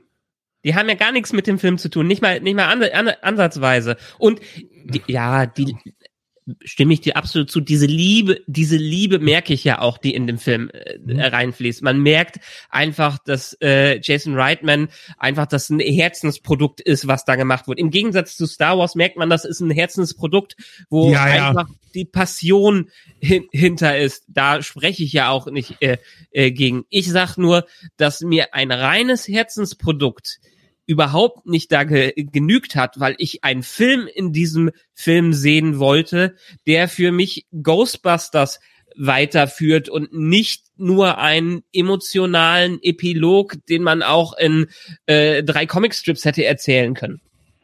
Also ähm, äh, ich finde es eigentlich, also auch wenn du sagst, das gehört nicht mehr zum Film, gehörte das Ende wohl schon zum Film äh, nämlich Winston den Ector 1 wieder nach Hause. Da ist übrigens ein ganz krasser Filmfehler drin. Ich weiß nicht, ob der den extra gemacht hat oder ob er es damit äh, ähm, rausreden wird, dass, dass Ray äh, das verwechselt hat oder so. Ray sagt ja in der neuen Feuer, in der Feuerwache ist ein Starbucks drin. Und als Winston den Ector 1 in den Star, äh, da, da reinfährt, ist es die alte Feuerwache, also einfach total ja, ja. abgeranzt. Da war kein Starbucks drin. Es war einfach seit 30 Jahren ungenutzt. Und ähm, und das ist einfach ähm, das Geniale, weil er schließt dann komplett mit diesem Film ab. Er, der Ecto kommt wieder nach Hause, die Kamera geht runter, die Containment Unit zeigt Gefahr an und es ist Cut. Also kannst du davon ausgehen, dass eventuell im nächsten Teil, wenn er denn kommt und momentan sieht's nicht schlecht für ihn aus, dass er kommen würde, aufgrund der, sagen wir mal, Zahlen, die gerade äh, kommen, ähm, ist diese Geschichte mit den Kids abgeschlossen. So, äh, und diese, diese Übergabe mit Win auf Winston, bei dem man dann erfährt, der hat Kohle. Das heißt, er kann investieren und hat auch gesagt, er ist, er ist für immer ein Ghostbuster. Das heißt, er wird dort Geld investieren und wird eine neue Ghostbusters-Einheit raus. So, jetzt kann es vielleicht sein, dass Finn Wolfhard noch dazu kommt, weil er dann vielleicht, sagen wir mal, 17, 18 ist. Aber ich glaube, die Story ist abgeschlossen und damit macht er den, macht er genau das. Er ebnet, er ebnet die Möglichkeiten für eine neue Ghostbusters-Einheit. Du, äh, alles gut. Das ist der Moment, in dem Samuel L. Jackson äh, nach Iron Man reinkommt und deine Welt ist Ja. größer, als du denkst. Völlig, völlig, völlig, völlig okay. Ist für mich in Ordnung. Aber jetzt die Mid-Credit-Scene mit äh, äh, Bill Murray und sie, ich meine, es war nett, dann plötzlich Credit-Scene si- sind Sigourney Weaver ist doch gar nicht aufgetaucht und dann Bam. das war kommt der, das ist ja der Knaller, oder? ja, ja, das haben, haben sie schon, haben sie schon, schon gut gemacht, äh, aber sagen wir, mal, die Story ist für mich für für die Kiddies und so auch nicht abgeschlossen. Die war äh, aber abrupt. Die äh, die ich weiß nicht wie die äh, die, die Tochter jetzt die Enkeltochter jetzt hieß. Die. Nerdin war doch schön und dann hat man doch weit gesehen, wie sie sich entwickelt hat. Finn Wolfhard hatte nichts zu tun. Wieso repariert er plötzlich das Auto? Wo hat er die Skills her? Woher weiß man, dass er die, ähm, die äh, Skills äh, Skills hat? Der ist Oh Gott, der, jetzt, jetzt, jetzt, jetzt griffst du aber ganz Nein, schön. nein, nein, nein. Alter, er, er ist ein, ist, ist der, ist der potenzielle Bill Murray in diesem Film. Der potenzielle Bill Murray äh, sollte Finn äh, Wohlfahrt sein. Hat aber dafür nichts zu tun, was irgendwie die Story vorantreibt, außer dass er plötzlich am Auto. Äh, aber das ist doch auch schön, dass ausgleichen. Jeder denkt, oh Gott, Film, Finn Wolfhard wieder, Film, oh, Stranger Things. Und dann spielt er eigentlich nur eine Nebenrolle. Finde ich eigentlich ziemlich cool. Ja, und ist mir auch auch sie äh, auch äh, se- seine Egons Tochter ist ist nett, dass sie so zynisch ist, ist ja auch dann fast so, äh, so ein bisschen wie äh, so, ein, äh, so ein kleiner Bill Murray dahinter, aber außer dass sie man hat dann erfährt so ein bisschen ihre Story und dann Cut ist sie der Terrorhund und Cut umarmt sie ihren Vater. Sie hatte doch gar keine Chance, sich irgendwie dazu entwickeln in irgendeiner Art und Weise und sich mal auszu äh, große Größe auszulassen äh, über ihren Vater. Ja, du bist plötzlich da und jetzt ver vergebe ich dir, weil ich äh, einmal ganz kurz in deinen äh, Keller reingesehen habe und halt gesehen habe, die letzten 30 Jahre man vergibt doch so seinem äh, Vater nicht, der einen für äh, für äh, für 30 Jahre vergessen hat, so äh, so unge ungefähr. Macht ja auch keinen Sinn, dass äh, dass er sie nicht wenigstens mal kurz äh, kurz ja, er wollte sie schützen, aber was hat er denn die letzten Jahre gemacht, außer so ein bisschen in den in in, in den Tunnel da reinzuschießen? Äh, da braucht er doch auch Hilfe, um das äh, das zu lösen. Ähm, man hat halt keinen man hat für diese Story einen so dermaßen, für die Charaktere einen so dermaßen krassen Abschluss und krassen Cut äh, drin, weil man sich überhaupt nicht mehr mit denen beschäftigt, obwohl ich die doch gerade kennengelernt habe und obwohl ich die doch sympathisch finde und mehr von denen erfahren äh, möchte. Ich, ich glaube, dafür brauchst du, dafür musst du die, diese, diese, diese neun Teile von die Leidensgeschichte der Familie Skywalker angucken, wenn du, wenn du alles in, ins, ins, ins, ins, nein, ich, ich verstehe schon, dass, natürlich geht das auch mit der Mutter, also zum Beispiel auch so eine Sache mit, dass sie das ganz schnell auf einmal realisiert und akzeptiert, dass da Geister sind. Ne? Ähm, ich, ich glaube aber, das ist auch so eine Sache, sie ist damit aufgewachsen, hat das erstmal weggedrängt und lässt es dann wieder auf sich zu. Und natürlich vergibt sie am Ende ihren Vater. Was soll sie denn auch machen? Ja, Also, es na, ist es, ja ist, auch- es ist schnell, äh, klar, ne? Ähm, aber andererseits, ich glaube, wenn, wenn sie es wieder länger gemacht hätten, hätten sich Leute darüber beschwert, dass der Film zu Längen hätte. Das ist halt einfach, irgendwo ist es halt schwierig dann, äh, ne? Ist, ist, ist okay, ist, ist okay. Für mich hätten sie sich mit der Familie beschäftigen können und meinetwegen, nachdem sie das alles selbst gelöst hätten, vielleicht noch mit Hilfe des Geistes.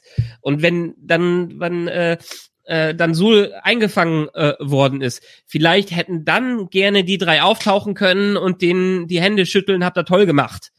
Hätte ich auch ja, gut dann, gefunden. dann wär's, dann wär's wieder, also dann wär's für mich wieder ein peinlicher Cameo gewesen. Also für Wo mich war's- war es peinlicher Cameo, weil er einfach diese drei alten Männer, die hätten sich gerne weiter unterhalten können und emotionale Unterstützung Ja. für die alle, aber es es ist doch nur, weil die Fans die nochmal wieder in den Anzügen sehen wollten. Mehr, mehr, mehr Natürlich. nicht, deshalb nicht. Und das genügt mir nicht. Das genügt mir, äh, genügt mir nicht, um es organisch in eine Story einzubauen, dass man nur Ray ganz kurz sieht und dann plötzlich die letzten fünf Minuten sind sie ganz, ganz, ganz, ganz wichtig. Seid ihr Also da ich fertig? bin, äh, Nein, wie gesagt, ich kann, ich kann, ich kann diese Punkte ja teilweise auch ein bisschen nachvollziehen, ne? aber ich sehe es halt dann einfach auch nicht so extrem, weil äh, es ist auch einfach ein bisschen, äh, wie gesagt, äh, der, der, der, der, sagen wir mal, der, dem Flow des Erzählens geschuldet, dass manche Sachen einfach zu kurz kommen. Wie gesagt, die Logik. Ne? Und eine Sache, die überhaupt, überhaupt nicht im Film auftaucht und jeden wahnsinnig macht, wann hat Egan Spengler eine Frau kennengelernt? Also es muss wahrscheinlich direkt nach Ghostbusters 1 gewesen sein, weil logik, logisch, äh, es ist 35 Jahre her, der Finn Wolfhard ist 15 dort. Also gehen wir davon aus, dass sie 18, 19, vielleicht 20 war maximal. Ähm, muss es eigentlich kurz danach oder da, also davor, dann hätte es vielleicht mal irgendwann erwähnt. Ne? Aber äh, an der Stelle zitiere ich einfach mal äh, Kirk und Scotty, als sie auf die Tochter von Zulu treffen. Wann hatte er Zeit, eine Familie zu gründen? Wenn etwas wichtig ist, nimmt man sich die Zeit. ja, aber aber Egan Spengler war ja der, der gut, außer dass er mit dem Schleim rumgemacht hat. Ähm, da hatte doch ein Flirt. Äh, doch, doch, nein, nein, nein, nein, Video Gamecast, nee, nee, äh, äh, Ghostbusters 2 existiert in, äh, in Afterlife. Ähm, das hat auch Jason Reitman äh, jetzt nochmal die Tage bestätigt. Ähm, einerseits, weil du, äh, de, der Toaster ist zum Beispiel drin, den du in Ghostbusters 2 mit drin hast. Also Ghostbusters, ja, die wegen Ecto 1 und Ecto 1a, boah, oh Gott. Aber sie, sie bauen das doch nicht in die Story ein. Du hast im Hintergrund müssen einen Toaster. Müssen sie auch nicht, müssen aber du hast doch im Hintergrund einen Toaster stehen. Und dann sagen die in der Schule, ja, vor 30 Jahren ist in New York mal einmal was passiert. Einmal nein, was nein, passiert. Nein, nein, nein, stopp, stopp. Die letzte Geistererscheinung, es sind seit 30 Jahren war die letzte Geistererscheinung. Nicht einmal was passiert, sondern die letzte. Und das okay. ist 30 Jahre her. Ja, ist, ist, aber ehrlich gesagt, das hat mich jetzt auch nicht wirklich gestört. Ist für mich okay, wenn plötzlich die Geister. Ja, ist es, ey, eins ist eins nicht 1a. Ach Gott, ich kann es nicht mehr hören. Ernsthaft, das geht mir gerade so ein bisschen. Ja, das ist halt einfach, äh, ähm, ne, es, er, dann, oder er hat ihn zurückgebaut oder whatever. Genau. Und du hast Ray Occult's Books ist auch aus zweiten Teil. Den hat er nämlich nicht im ersten Teil. Ne? Also das sind auch so Sachen, die halt äh, mit dabei sind. Und wie gesagt, ähm, wie gesagt, äh, du hast halt noch äh, eventuell das Spiel mit drin mit Dr. Äh, Winston Zeddemore, ne? Also, ja, aber, wie, aber du brauchst es halt nicht, weil es geht, es geht halt wirklich um Goza, es geht um Shandor, dann musste, ne, dann, dann reicht es ja, äh, äh, ähm, ne, wirklich den, ähm, sich auf den ersten Teil, sagen wir mal, zu konzentrieren. Ne? Und der ist, Rest ist, ist, halt ist okay. Stört, stört, stört mich alles nicht, auch die Referenzen, auch alle, alle cool. Mir geht's um die interne gut, Logik. Alles gut, und ich mag, ich mag ja, ich muss ja auch sagen, so sehr ich, ich weiß nicht, wenn ich noch dreimal in diesen Film reingehen würde wie du, vielleicht würde ich auch immer wieder positiv rauskommen und wir sagen, okay, der ganze Scheiß stört mich nicht. Ich habe mich danach drüber aufgeregt, aber ich habe im Film Spaß. Vielleicht kommt das ja auch wieder so in der Richtung. Er hat ja auch sehr gute Aspekte drin äh, drin gehabt, die ich mochte. Die Familie mochte ich. Sie, die Nerdin, die kleine, äh, die die war ganz toll. Äh, äh, Witze waren toll. Paul, äh, Paul Rudd und Carrie Coon haben tolles, haben eine tolle Chemie, sind ein tolles äh, Duo äh, da drin und ich, ich finde es gut, dass sie einen Fokus eher Stranger Things mäßig auf die Kinder legen alles, alles toll, mag ich. Auch das Setting äh, mag ich. Auch dieses eher geerdete, dass man eher mit, äh, mit realen Aufnahmen arbeitet, als eine CGI-Orgie daraus äh, zu machen. Habe ich alles geliebt an, äh, an diesem äh, Film. Hat er für mich schön äh, aufgebaut. Deshalb wäre, wie gesagt, wäre nicht das letzte Drittel gewesen, den ersten, die ersten zwei Drittel, toll, fand ich gut. Hat mir gefallen, das Film. Ja, ich, ich meine gerade wegen dem äh, Ecto 1, Ecto 1A, das ist halt in, dem, in der Ghostbusters Community eine riesen Diskussion. Äh, warum gibt's diesen Ecto 1A nicht mehr? Und äh, ist es denn das gleiche Auto? Ist es aufgebaut? Ist es neu aufgebaut? Ist es ein anderes Auto? Warum hat er den, den ne, also ne, äh, das ist wahrscheinlich genauso einfach, äh, Kinders, es ist ein Film. Äh, ne, das ist halt einfach, es ist halt einfach so. Dann, ne, Ne, halt, halt da. Seid ihr dann fertig? Kann ich dir noch was sagen? Ja? Ach so, ach, ach, du, ach so, ich dachte, du, du sagst immer, Sven, sag du mal was, Michael, sag du mal was. ja, ja, nö, alles gut. Ich habe euch gerade, ich habe euch gerade andächtig gelauscht. gelauscht. Ähm, der Punkt ist, ist, Michael, du hast natürlich vollkommen recht. Ja, absolut. Es stimmt alles, was du sagst. Der Film ist alles andere als perfekt. Und ich saß auch im Kino drin und hatte bei zwei, drei Stellen, wo ich mir dachte, so, ja, der Soundtrack ist schon ein bisschen in your face. Ja. Ähm, Ja. Aber er erinnert sich wenigstens an seinen Soundtrack. Und er ist ja. schön drin. Also ich habe den mal jetzt runter, ich habe den ja jetzt äh, den Soundtrack äh, mhm. auf Spotify und du merkst schon, also ja, er, er er lässt sich stark inspirieren. Der Sohn von Elmer Bernstein hat sogar dran mitgearbeitet. Okay. Also wir haben das, also ohne Scheiß, äh, Vin Diesel müsste eigentlich von Neid platzen, wie viel Family eigentlich in Ghostbusters äh, Afterlife kommt. Da müsste der eigentlich platzen, weil du merkst einfach, da ist das vollkommen ernst gemeint und äh, das ist auch so, du nimmst den Leuten das ab und nicht wie Family. Family. ähm, also das, wie gesagt, so ist mir, fand ich nice und dann beim dritten, vierten Mal so, ah, okay, ist jetzt ein bisschen, mein erster mhm. Impuls so grundsätzlich neben dem Feelgood war schon, das ist so, so wäre ich gerne aus Force Awakens rausgekommen. Ja, ja das verhält sich, also Ghostbusters äh, Legacy verhält sich zu Ghostbusters wie A New Hope zu Force Awakens. Es ist de facto der gleiche Film. Hätte man das anders machen können? Ja, sicher. Ja, musste man Gozer raus nochmal rausholen und Ivor Shandor und der ganze Kram? Ganz sicher nicht. Ja, ähm, das ist natürlich auch absolut play it safe ja, okay. Das ist im Grunde genommen auch so Play It Safe wie, wie Force Awakens. Trotzdem ist es irgendwie besser, weil es die richtigen Knöpfe drückt. Ich kann dir gar mhm. nicht genau sagen, warum es die richtigen Knöpfe drückt, aber vielleicht können wir das noch ein bisschen ausarbeiten. Ja, wir quatschen ja schon anderthalb Stunden. Trotzdem sind wir noch gar nicht so auf des Pudels Kern gekommen.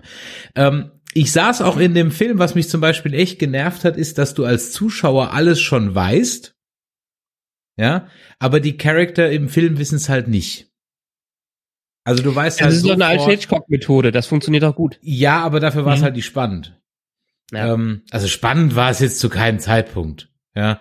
Also du weißt halt relativ früh, dass das auf eine Gozer-Nummer rausläuft. Du weißt halt super früh, also weißt eigentlich sofort, dass das ja die Tochter von äh, äh, oder die die die die die Enkelin von Egon ist. Dum dum dum dum dum. Ja. Und dann und dann dann sind natürlich die Charakter auch manchmal halt du erlebst alle, also du, du entdeckst nichts mit den Charaktern, du weißt es als Zuschauer zumindest, und jetzt ist nämlich genau der Punkt.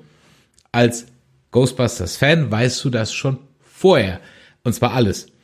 Als, ähm, also du siehst den ganzen Ivor Shandor-Kram, du siehst die, die, die Helldog-Statue mhm. und dann weißt du ja, was kommt. Ja, dann Schlüsselmeister, Gatekeeper, bla, bla, bla, du weißt ja sofort, was passiert. Ja, ähm, wenn du, das war dann ein bisschen, ja, da gab's halt 0,0 Überraschung. Also null. Das war halt einfach nur bigger, lauter, bla. Ähm, Mama lauter. Und äh, das kann man dem Film definitiv schon vorwerfen, dass man sich, äh, dass, dass sich der Film gefallen lassen muss und ich glaube, das ist keine Unvereinbarkeit. Ich glaube, man kann es safe spielen und trotzdem was Neues erzählen. Und das muss der Film sich ja. schon vorwerfen lassen. Ähm, ja. Dass man da nicht den Mumm hatte, ähm, äh, eine neue Geschichte zu erzählen und trotzdem das alte äh, äh, äh, zu, zu, zu, zu ja embrace, also zu umarmen im positiven. Ich meine, er hat ja, er hat ja was Neues versucht. Er hat ja mit mit ja. der Familie so ein bisschen, dass es nicht direkt Geisterjäger sind. Es gibt ja auch in dem Fall außer äh, dass sie Mancha gejagt haben und das am Ende das Show-off war, gibt's ja effektiv kein Geisterjagen in diesem Film. Es sind keine Professionals, die äh, äh, auf die Suche gehen und dann ihre Aufträge erfüllen. Das, das haben wir ja am Rande. Selbst der Ausbruch, der in Trailern gut gezeigt worden ist. Wir haben ein, zwei Cutscenes von einen, der an einer Bar sitzt, der ähnlich wie der Taxifahrer aussieht und äh, ein paar andere Sachen. Aber äh, Geister kommen ja fast gar nicht nur ne äh, fast nur nebenbei während des ganzen Films vor. Ist aber eigentlich auch beim ersten Teil, wenn du mal ja. siehst, äh, wie viele Geister da vorkommen, ist es genauso wenig eigentlich. Es ist einfach dieser Eindruck, da sind ganz viele Geister. Ich glaube, im ersten Film sind auch nur fünf Geister. Ja. Äh, übrigens der, der, der kleine, der, der Geist, der in der, in dem Diner da ist, ähm, ist das gleiche Modell wie der Taxifahrer aus Ach, sogar wirklich das gleiche Modell, okay. Ja, ich weiß also. nicht, ob es das gleiche, also der wirklich, aber ist eins zu eins, aber wo ich dir echt, also was ich, was, was ich gerade echt mir ein bisschen so aufstößt, ist dein Kommentar, dieser Film, diese, er hat sich die Mut nicht genommen. Er hat eigentlich sehr viel Mut bewiesen, weil er hat eine Sache rausgenommen, die für Ghostbusters 1 und 2 sehr essentiell wichtig sind. Er hat New York rausgenommen. Also bei Ghostbusters-Fans war das eine der ersten Sachen, die konnten, so, das spielt nicht mehr in New York, das geht doch gar nicht so. Und ich dachte auch so, hey, äh, es, es gibt auf der Welt noch andere Städte außer New York City. Aber es ist für Ghostbusters-Fans eigentlich sehr, sehr wichtig. Äh, New York ist ein sehr wichtiger Part. Und das rauszureißen und dann, wie gesagt, ne, in, in, in, in fucking nirgendwo da äh, in, in Oklahoma oder so reinzuhauen, ist schon ein sehr, sehr mutiger Schritt gewesen. Ähm, ich hätte jetzt gerade gedacht, äh, du ne, sagst als Punkt, den die rausgenommen haben, wer ist der Humor? ja, klar. Nein, alles gut. Genau, wie, wie, was gilt also New York ist, ja, was heißt für Erscheinung, also der, äh, der Ding ist, hat ja Jason hat ja oft gesagt, er, das erste, was er gesehen hatte, als Idee hatte, war halt dieses kleine Mädchen, das halt in, auf einem Feld und so, ne, das passt schon gut. Äh, und ja, du kannst heute in New York nicht mehr, ne, der ist ja weitaus günstiger, äh, als, äh, der hat, glaube ich, das Budget, äh, wenn man das in Inflation berechnet, was der erste Teil damals hatte. Wenn das so inflationsberechnet berechnet würde, würde es, glaube ich, sogar passen. Also man geht von 75 Millionen aus. Äh, wenn man überlegt, dass der Paul Feig-Film äh, 144 gekostet hat. Ähm, Finde find ich super. Finde ich super. Wir brauchen doch keine 200 Millionen Dollar äh, Filme für alles haben. Ja. Gib den Leuten doch mal, jeder gute Designer weiß, dass du äh, Grenzen und Limitationen brauchst, ja. um was Kreatives und Gutes daraus zu, äh, zu holen. Wenn du alles machen darf, entsteht dann halt ja, 216. Äh, ja, New York ist das. Wahrscheinlich hätten sie den dann in Vancouver äh, gedreht und hätten dann einfach äh, äh, digital äh, New York Hintergrund eingebunden, wie es ja so oft machen. Ne? Also äh, es ist einfach, ähm, äh, also von wegen hat der Film schon schon sehr viel Mut bewiesen und natürlich äh, nach dem äh, 2016er äh, äh, Flop, obwohl es ist wirklich krass, würde der Film jetzt in der nächsten Zeit genauso viel einspielen wie der 2016er, wäre der hier ein Erfolg, besonders auch in zu Corona-Zeiten, würden sie ihn ja als großen Erfolg werten, ne? Also mhm. würde der auf seine 220 Millionen kommen oder sowas, ne? Was er ja wahrscheinlich, also wenn alles gut läuft, ja äh, schafft, ne? Also jetzt kommt ja erstmal Thanksgiving-Wochenende, was in den USA sehr stark ist. Äh, dann, wie gesagt, er läuft, er läuft in diversen Märkten, ist er noch gar nicht angelaufen. In Frankreich, glaube ich, erst im Dezember. Äh, in, in, in Teilen von China, also in Hongkong, läuft äh, zum ersten Mal ein Ghostbusters-Film, was auch sehr ungewöhnlich ist, weil du eigentlich in China keine Filme mit Geistern zeigen darfst. Ähm, keine Ahnung, wie sie es durchgekriegt haben. Ähm, ne, also von daher äh, ist das halt einfach, äh, ja, ne, ähm, aber von der Sache her, dass du gesagt hast, also ich bin auch mehr bei Chris, dass dieser Film eigentlich weniger mutig ist. Er hat angefangen mutig zu sein, indem er das Setting wechselt, indem er nicht direkt die Geisterjäger zeigt, indem er sich einfach viel Zeit für mhm. andere äh, für andere Sachen nimmt. Äh, der zieht nur den Schwanz ein, indem er den dritten, äh, ähm, das zweite Drittel dann, äh, das letzte letzte Drittel dann macht. Da in der Hinsicht ah. fand ich sogar den 16er noch mutiger. Don't say it, don't say it, ja. Ja, ich fand, ich, ich fand den in dem Sinne noch mutiger, weil die ja, versucht gut, okay. haben, ihren eigenen Scheiß daraus. Er mag, er mag filmisch und erzählerisch und vielleicht auch nicht ko komödiantisch für jeden was gewesen sein, aber er hat versucht, sein eigenes Ding abzuziehen und trotzdem irgendwie die Story von Ghostbusters da rein, reinzumachen. Ich bin auch kein Fan von dem Film. Ich fand ihn aber letztendlich äh, wenn ich das letzte Drittel mit einbeziehe, mutiger als diesen Film. Also ich also schon mal kurz ja, ein bisschen rein. Ich ja. schon mal kurz ein bisschen rein, damit ich auch noch mal sagen darf. also, was der Film für mich einfach perfekt eingefangen hat.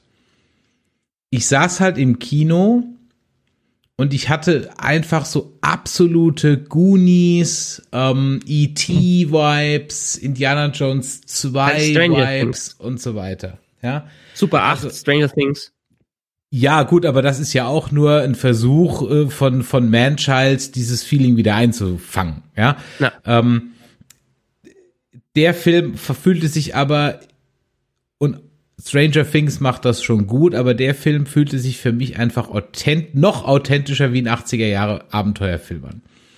Deswegen passt für mich auch dieses ländliche Setting, weil Kunis etc. immer in Käffern spielen. Ja, E.T. und bla spielt immer in, in, in Käffern. Die spielen, die spielen nicht in New York. Und von daher passte das für mich. Wie gesagt, ich habe gerade eben schon gesagt, da ich halt immer schon wusste, was passiert, als wissender Zuschauer, dachte ich mir so, komm, mach mal hin jetzt hier. Das ist alles ein bisschen, ja.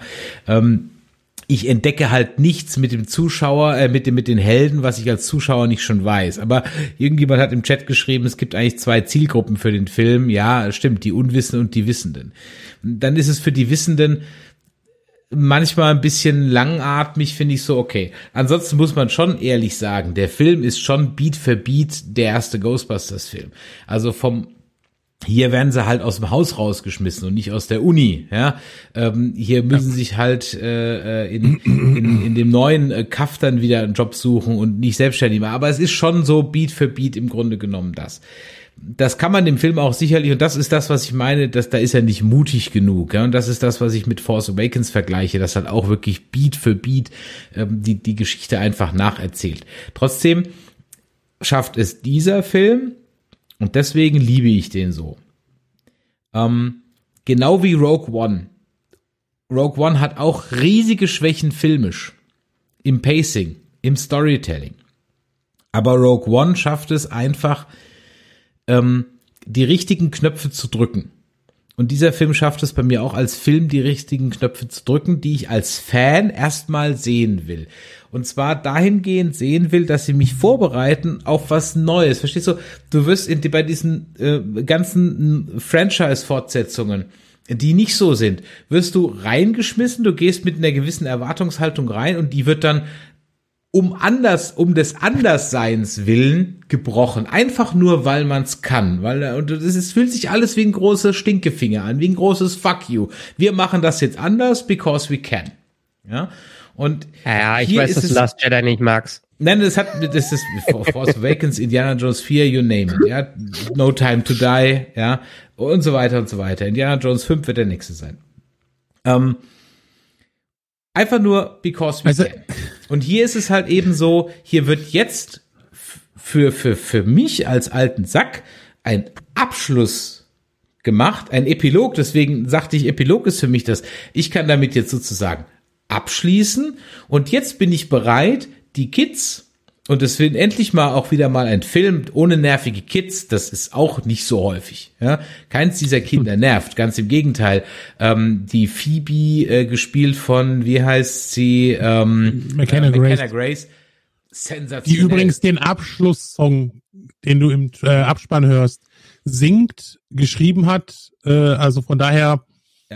Ja. Ja, ist dieses Kind altklug? Ja, natürlich ist es das. Ist dieses Kind unrealistisch naseweisig? Natürlich ist es das, ja.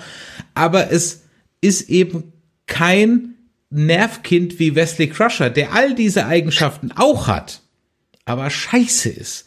Und Phoebe ist, hat genau die gleichen Eigenschaften wie Wesley Crusher, aber sie ist einfach ticken sympathischer geschrieben. Und, ähm, und, und deswegen funktioniert sie. Und, äh, und, und das sind so diese kleinen Versatzstücke. Ich erkenne die Schwächen des Films, absolut. Ja, ich erkenne die Schwächen des Films, mhm. absolut. Aber das letzte Drittel, und da müssen wir jetzt gleich nochmal drüber reden, rettet es. Und übrigens, ich habe im, während ihr euren Disput hattet, eine Umfrage gestartet. Es steht 50-50. Aber wisst ihr, was mir auffällt? Im Fandom, diese Diskussion ist extrem zivil dieser Film, also wir können uns auf einen gewissen gemeinsamen Nenner einigen, aber ich habe jetzt noch nicht mitgekriegt, dass dieser Film so das Fandom in zwei Lager teilt. Nein, nein, der ist, der ist äh, eigentlich beim Großteil von, von den Hardcore-Fans, ich war ja jetzt mit einigen im Kino äh, gewesen und der ist selbst bei den wirklich Hardcore-Fans, die einfach sagen, okay, das ist der für mich, also einfach der perfekte Ghostbusters-Film. So, und ähm, äh, ich, ich glaube, das Ding ist einfach, ähm, äh, und das viel, fällt mir öfters heutzutage auf. Das ist einerseits auch geschuldet dem, was, was wir machen, was, was andere machen, mit dem wir zu tun haben. Aber ich glaube, äh, und, uns fehlt manchmal einfach unsere, und das war so ein bisschen das Gefühl, was ich auch bei dem Ghostbusters, also als wir jetzt im Kino gesehen haben, das hatte ich dann wieder, äh, dieses, ein Film, einfach nur zu schauen, einfach zu genießen, dieses Kindlichkeit. Du hast, du hast damals Filme gesehen, du hast, bist rausgekommen und hast, Back to the Future 2, das Hoverboard. Du hast von jahrelang von diesem fucking Hoverboard geträumt. Wann kommt es endlich? Und wie ernüchternd ist 2015 gewesen, das echte 2015. Wir haben keine fliegenden Autos. Ne? Äh, Gott, äh, Blade Runner spielt 2017. Gut, gut, dass wir nicht Blade Runner haben, noch nicht, aber ne, aber Back to the Future Zukunft wäre schon irgendwie ein bisschen nice gewesen.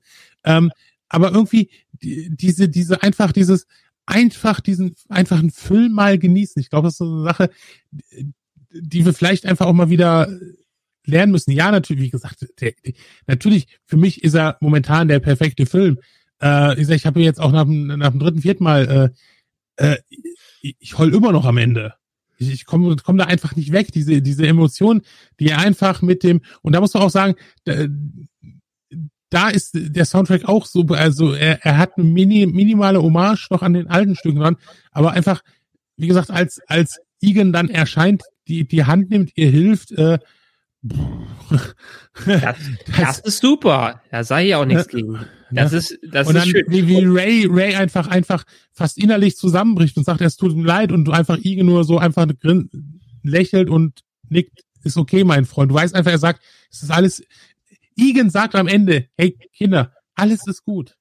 Alles wird gut, ne? Und geht dann hoch und du denkst so, ja, ja, Harold Ramis, ja, Igen, alles ist toll, super und Ne, das, und das ist halt einfach, ne, äh, ja, ich bin, ich, äh, das haben ganz viele, ganz viele, äh, die rausgegangen sind und einfach äh, wirklich geheult haben und gesagt haben, so, okay, krass, ne. Es gibt ja auch jetzt dieses Meme, äh, äh, äh, äh mit äh, Jason Reitman, mit äh, The Man, äh, äh, oder make, makes grown-up men cry since uh, 2021. Ne? äh, ich meine, ja, ich habe ich habe es ganz am Anfang gesagt, ich bin aus diesem Film auch begeistert rausgekommen. Ja. Während des Guckens bis vielleicht auf die Szene, wo sie auftauchen, die für mich die ganze Zeit sel selbstgefällig äh, war, ist aber für jeden ein bisschen eine andere Emotion. Beim Gucken habe ich diesen Film gemocht und war begeistert und habe mich auch gefreut über die Kleinigkeit und die Kleinigkeit und die Kleinigkeit und ich war in diesem Film drin. Während des Films habe ich mir keine Gedanken da, darum gemacht. Mir ist es nur später äh, aufgestoßen und das möchte ich nochmal betonen. deshalb, vielleicht ist dieser Film deshalb auch so gut, weil er beim Schauen einfach so, äh, so gut, äh, so hm. gut ist und viele das einfach dann auch hinter sich lassen können, weil sie das Schauen so mögen an diesem Film. Ja, absolut. Ne? Und, und das ist halt einfach diese, diese Stimmigkeit, die er einfach für mich einfach, einfach hat. Ne? Das ist, äh, äh, wie gesagt, der, der, der CGI äh, Egan, der einfach, wie gesagt, zum ersten Mal, wo eine äh, CGI-Figur, menschliche Figur für mich wirklich richtig gut funktioniert. Ähm, ne, äh, ne, das weil, am Ende so, hey, weil er nicht spricht. Genau. Weil er weil nicht spricht. Weil er nicht eins zu eins eine physische Person da drin ist, weil er nämlich auch diese, dieses Geisterhafte äh, drumherum hat. Ja, Deshalb, ja. weil sie nicht versucht haben, was Lebensechtes nachzumachen, sondern eher was Fantastisches reinzubringen, funktioniert er. Und deshalb fällt man nicht oder weniger in diese Uncanny Valley rein.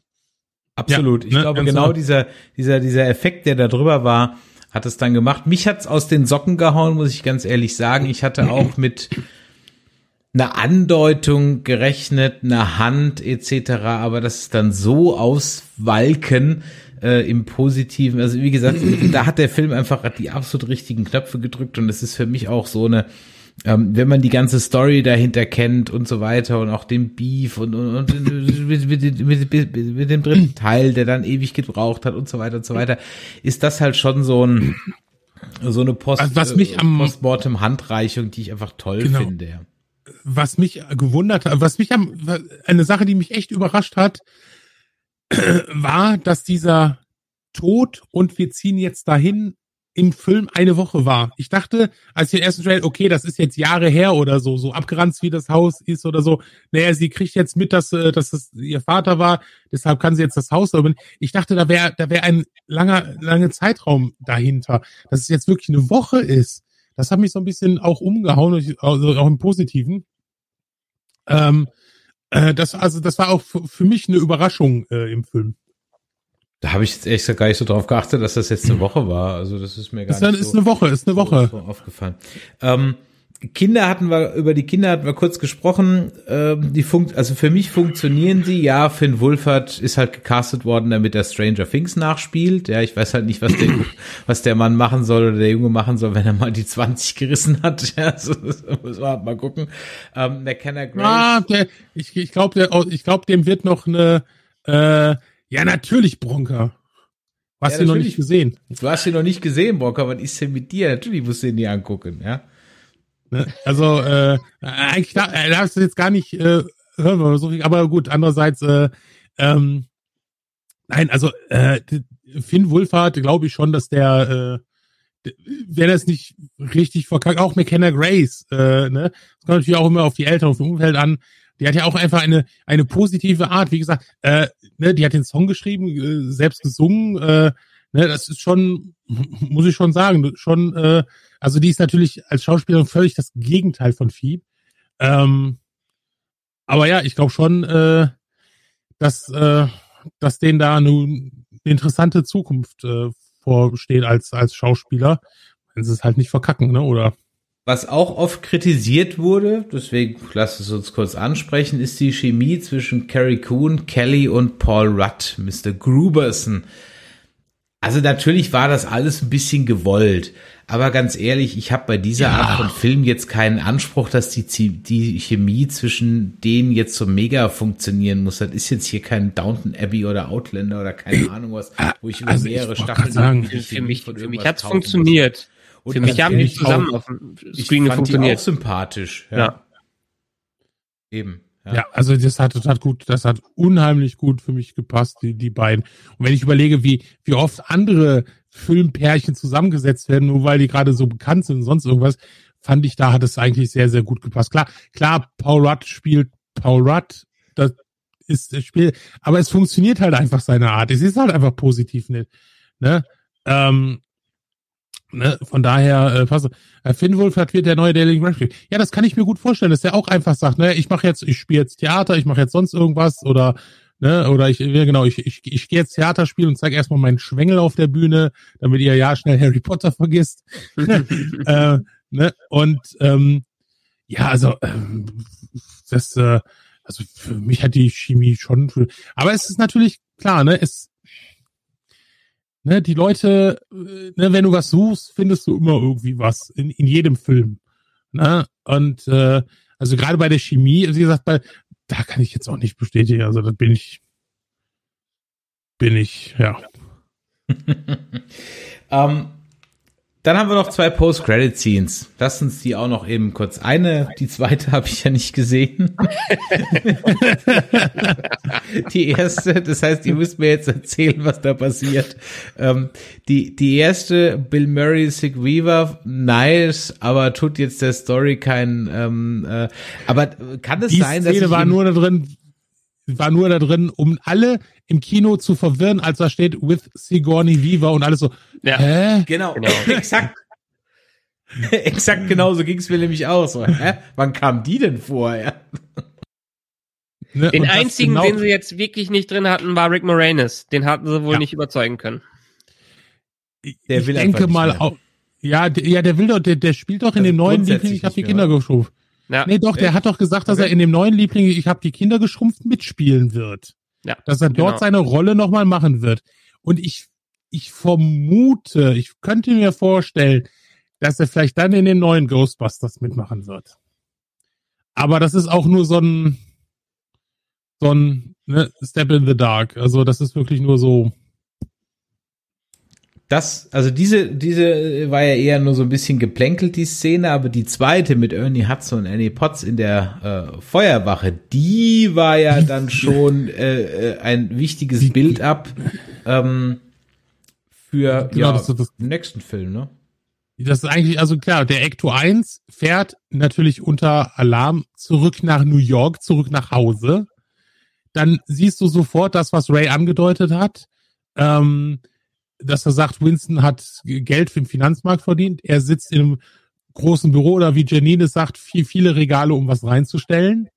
Ne? Und dann geht's natürlich, ne, hier, ne, äh, äh, äh, ne, ähm, Egan war das Hirn. Äh, oder nein, es fängt ja an mit einer Szene, die im ersten Film gar nicht gezeigt wurde, die ja dem äh, Schnitt zum Opfer gefallen ist. Ja, stimmt. Genau, genau, genau. Janine, ja. äh, Janine äh, Egan eine Münze übergibt und sagt, hier, das ist meine Glücksmünze. Und er so sagt, so sagt, hey, dann hast du doch keine. Und sie sagt dann, ja, ich habe noch eine zweite zu Hause. Die ist ja damals zum äh, Schnitt gefahren. Das ist ja übrigens so ein, so ein kleiner äh, äh, Fun-Fact. Also der Jason Reitman ist ja bekannt, der spielt ja im zweiten Teil dieses kleine Kind, das ja sagt, ähm, mein Dad sagt, ihr seid irgendwie Loser oder sowas. Ne? Äh, Und er hat es aber geschafft, sich auch jetzt so reinzuschneiden, dass er eigentlich auch im ersten Teil mitspielt. Und zwar gibt's ja diesen Videozusammenschnitt, wo er sagt, hey, Ghostbusters wie bei The Walking Dead und da zeigen die dieses YouTube-Video. Und wenn man mal genau hinguckt, sind dort Szenen drin, die gar nicht im Film drin sind. Weil der hat nämlich beim Durchsuchen der ganzen alten oder Durchschauen der ganzen alten Filmrollen, hat er halt Szenen entdeckt, die nicht genommen wurden. Wie zum Beispiel seine Mutter, die ihn an der Hand hat und glaube ich noch die Schwester und dann aus diesem Hochhaus rausrennen oder wegrennen. Das heißt, er hat sich da wieder reingeschnitten. Das heißt, eigentlich ist Jason Reitman jetzt in allen drei Teilen irgendwie mit verwurstet. Ne? Also schon schon schon sehr witzig äh, witzig gemacht und genau und dann äh, ne, sagt halt äh, Winston hier ähm, ne, ich, ich bin zwar hier und das mache ich für meine Kinder und so weiter, aber ich bin immer ein, ein Geisterjäger und dann erfährst du halt, okay, er, er hat Ray Coles Book, zahlt er die Miete, weil Ray äh, nicht, sich nicht das leisten könnte. Und er hat, er war der, der die Feuerwache gekauft hat oder das Viertel gekauft hat. Und der Ecto 1 kommt rein, ziemlich fertig und er tippt nochmal so schön drauf. Und dann geht das Bild nach unten und du siehst die Containment Unit, die blinkt mit Danger. Und du weißt, ja, ja, macht, macht eine Fortsetzung. Und es würde mich echt nicht überraschen, dass äh, irgendwann äh, Jason Reitman jetzt in zwei Wochen ankündigt, hier und hier ist schon mal der erste Teaser, wie er es damals gemacht hat und die ganze, ja, oder schon gedreht hat. Eine, eine Sache, die wir, äh, die wir noch nicht äh, kurz besprochen haben, die mhm. Szene mit, ähm, als die, die Phoebe oder wie, wie sie hieß, ich vergesse jetzt immer den Namen, der, Phoebe, ja. Nerd, der Nerdy-System, sage ich jetzt einfach mal. äh, äh, als sie äh, als sie mit Ray telefoniert und er dann erklärt, wo die anderen denn verblieben sind und mhm. äh, Wenkman zurück ins Universitäre gekommen ist, als schöner klei kleiner Hinweis. Es, äh, das, das war sehr nett. Der, der am wenigsten eigentlich dahin gehört hat, ist zurück in Academia gegangen. Ja, aber was, was, aber was, was macht er? Marketing und PR. Also das, was du sagst, okay, das kann er. Also du denkst auch so, ja, was macht der an der Uni? Aber okay, Marketing, PR, das ist schon in, äh, ne, in Ordnung. Und es ist natürlich auch so ein, so ein, so ein viel gut, du weißt, äh, er und Dana sind halt einfach zusammen. Sie hat den Bankman ne, gezügelt. Ne? Ja. Das ist einfach so schön. Zum Abschluss habe ich gerade schon im Chat gefragt, was ist denn euer Lieblingszitat, das ihr vielleicht auch öfters im Alltag verwendet? Und äh, da kommen natürlich neben dem Klassiker, er hat mich vollgeschleimt, wobei El Mercy, da würde ich gerne wissen, wann du das im Alltag verwendest. Ja. ähm, Stefan 77 kam, wir kamen, wir sahen, wir traten ihm in den Arsch. Ähm, äh, Tim schreibt, und das ist auch einer, der sich öfters mal, nur Fussel, kleines Fussel. ja, genau, genau. Ja, ähm, ich habe schon mit besser, das nämlich auch, ich habe schon mit besseren gearbeitet, aber nicht vielen. Ja, ja das habe ich auch schon ja, mal gesagt. Gut. Ja, äh, stay puffed. Ja, und natürlich eins, das hat sich bei mir auch. Äh, hört mal, ich glaube, ich riech was. Habt ja, ihr auch noch welche, die noch nicht vorkamen? Äh, ich finde, äh, aus dem aus aus dem neuen haben auch einige das Potenzial. Also gerade ne, äh, wir, äh, wir zählen bis drei und schießen bei zwei. Ne? Also äh, das ist ein typischer Bill Murray-Spruch halt. Ne? Das ist also es hat auch schon so seine Möglichkeit. Äh, also ich finde, äh, äh, hört mal, ich rieche etwas, ist so eigentlich so der, den ich wenn dann mit am meisten bei Zitaten nutze. Ja, mich hat noch keiner gefragt, ob ich ein Gott bin, von daher konnte ich das jetzt auch noch nicht. Ach so. Hm. Ähm, das hassen sie, genau. Ich das kann, und sie, ja. an jedem Klavier, an jedem Klavier. Ja, ja, an jedem. Auch, auch wieder so ein typisches Bill Murray Ding. Ne? Stand nicht im Drehbuch, hat er einfach gemacht. Ne? Also das sind, glaube ich, die, die Dinger, die am meisten funktionieren. Das muss, genau, das muss man ja dem ersten Film einfach zugute halten, dass so viel darin improvisiert war. Ist aber hier auch, das ist das, das hatte auch äh, Reitman im, das ist, äh, das, das, du kannst es wohl nicht anders mit Murray drehen, du kannst ihm halt kein Skript geben. Ja. Ne, äh, das, das, ne, das, das macht er. Also dieser, dieser auch, dieser, dieser, äh, ich habe es vorhin, glaube ich, im Intro schon mal kurz erzählt, ähm, der hat das halt auch erzählt heute äh, mit dem Adam Savage im Interview, dass ähm, also die halt diese Szene hatten, wo der dann sagt, dass hier, ne, äh, äh, wir schießen, äh, wir zählen bis drei und wir schießen auf zwei und äh, jeder wusste sofort, okay, das ist ein Spruch, der könnte ihn, ne, könnte halt so ein Zitat werden, ne? Ja. Also so ein typischer Murray. Also ich muss doch mit dem Forever Nerd Girl nochmal reingehen. Ich muss ja definitiv noch eine Zweitsichtung machen, weil ich habe ja, wie gesagt, nur eine Post-Credit-Scene vor mir. Äh, ich möchte übrigens, äh, weil, ja? weil ihr habt ja meistens, genau, äh, äh die erste, die PV war ja bei dir auch in Englisch, du hast ihn ja auch in Englisch gesehen. Ja. Der, äh, ich muss einfach ganz ehrlich sagen, ähm, also beim, beim ähm, Ray Stance geht's einigermaßen, man merkt, dass es ein neuer Sprecher ist, aber was der Thomas Nero Wolf da macht mit Bill Murray, also da, das, das, da kannst du, da musst du wirklich genau hinhören, äh, um da zu erkennen, dass es, dass es ein neuer, dass ein anderer Sprecher ist. Ähm, das ist echt super gemacht. Also da, da hatte ich am meisten Angst vor in der deutschen Fassung, wie sie das am besten machen. Aber das haben sie echt sehr, sehr gut umgesetzt. Und auch die Witze, die Phoebe macht, weil zwei Gags, die funktionieren ja nicht auf Deutsch, äh, haben sie sehr, sehr geil gelöst. Also das muss ich schon sagen. Respekt. Und das Ganze also, ohne irgendwelche Wetten das Referenzen als Alternative zu benutzen oder so. Äh, sie haben witzigerweise, so. sie haben, ohne Scheiß, sie haben eine deutsche Referenz. Also es gibt ja, äh, ist ja, ist ja Spoiler Talk, ist ja, als bei Goza sagt, äh, äh, what is a fish without an eye? Und da habe ich gedacht, wie wollen die das denn machen in Deutsch? Und dann haben sie, haben sie, haben sie was völlig Neues gemacht. Wie nennt man ein, äh, wie nennt man, genau, wie nennt man ein äh, äh, grantiges Gummibärchen? Harry Bös. ich muss ehrlich sagen, richtig gut gemacht. Also dafür, dass es äh, mit dem Eye nicht funktionierte. Ähm, ne? Und äh, am Anfang der, der mit, mit äh, I, I have no bar hier mit dem, mit dem äh, Ende, wo die Mutter dann sagt, äh, oh, I hope there is a bar. Und dann sagt er im Deutschen, sagt er halt, ich habe hier kein lokales Netz. Und dann sagt sie, ja, ich hoffe, dass, dass sie hier Lokal haben. Ne? Also das haben sie, also du merkst schon, dass sie im Gegensatz zu anderen Sachen sich wirklich Gedanken gemacht haben, wie das, äh, wie das funktionieren kann. Jetzt muss mich der Pepe Nietnagel im Chat mal aufklären, wann wir denn welche Wandteller verlosen sollen. Also ähm, ich kenne ja auf jeden Fall äh, äh, äh, die Frau Zambauer aus Monnem, das sind die Teller schon von der Wand gefallen, weil der, der dran meint, der wäre der Idiot. Das ist natürlich jetzt so ein Monomer Gag, den versteht ihr jetzt all nicht, ne? Aber da kann ich dir jetzt gerade auch nicht helfen. Oder sagt euch die Wandtellerverlosung, liebe Freunde, etwas? Also Pepe, du siehst ratlose Gesichter. Ähm, das müsstest du uns dann mal erklären. Ich habe keine Wandteller versprochen. Und ich sehe bei Michael auch keine Wandteller im Hintergrund. nee. Nichts ähm, Flaches. Ist denn eigentlich irgendwie angekündigt, wann da, ist das auch so ein Film, der jetzt schon in drei Wochen wieder auf Disney Plus kommt? Äh, aktuell 18. Mai 2022, also Sony nimmt es wohl echt ernster. Ähm, einerseits finde ich es ein bisschen, also wie gesagt, ich freue, ich vermute aber, ich kann mir vorstellen, dass sie ihn auch früher releasen. Weil ich glaube, durch die aktuelle Lage äh, wird es jetzt auch ein bisschen schwieriger, aber die haben halt gesagt, hey, wir wollen den in den Kinos bringen und den müsst ihr im Kino sehen und der ist nur voll im Kinos. Okay, ähm, er läuft erfolgreich. Wie gesagt, äh, Sony hat 27 Millionen erwartet. Am ersten Wochen, er hat jetzt 44 eingespielt. Ne, das gilt als großer Erfolg. Ähm, es ist also halt jetzt glaube, die Frage, welchen Job er in den nächsten Wochen hat. Ob es wirklich ja, Fans waren und ob er sich halten kann. Ja, ja.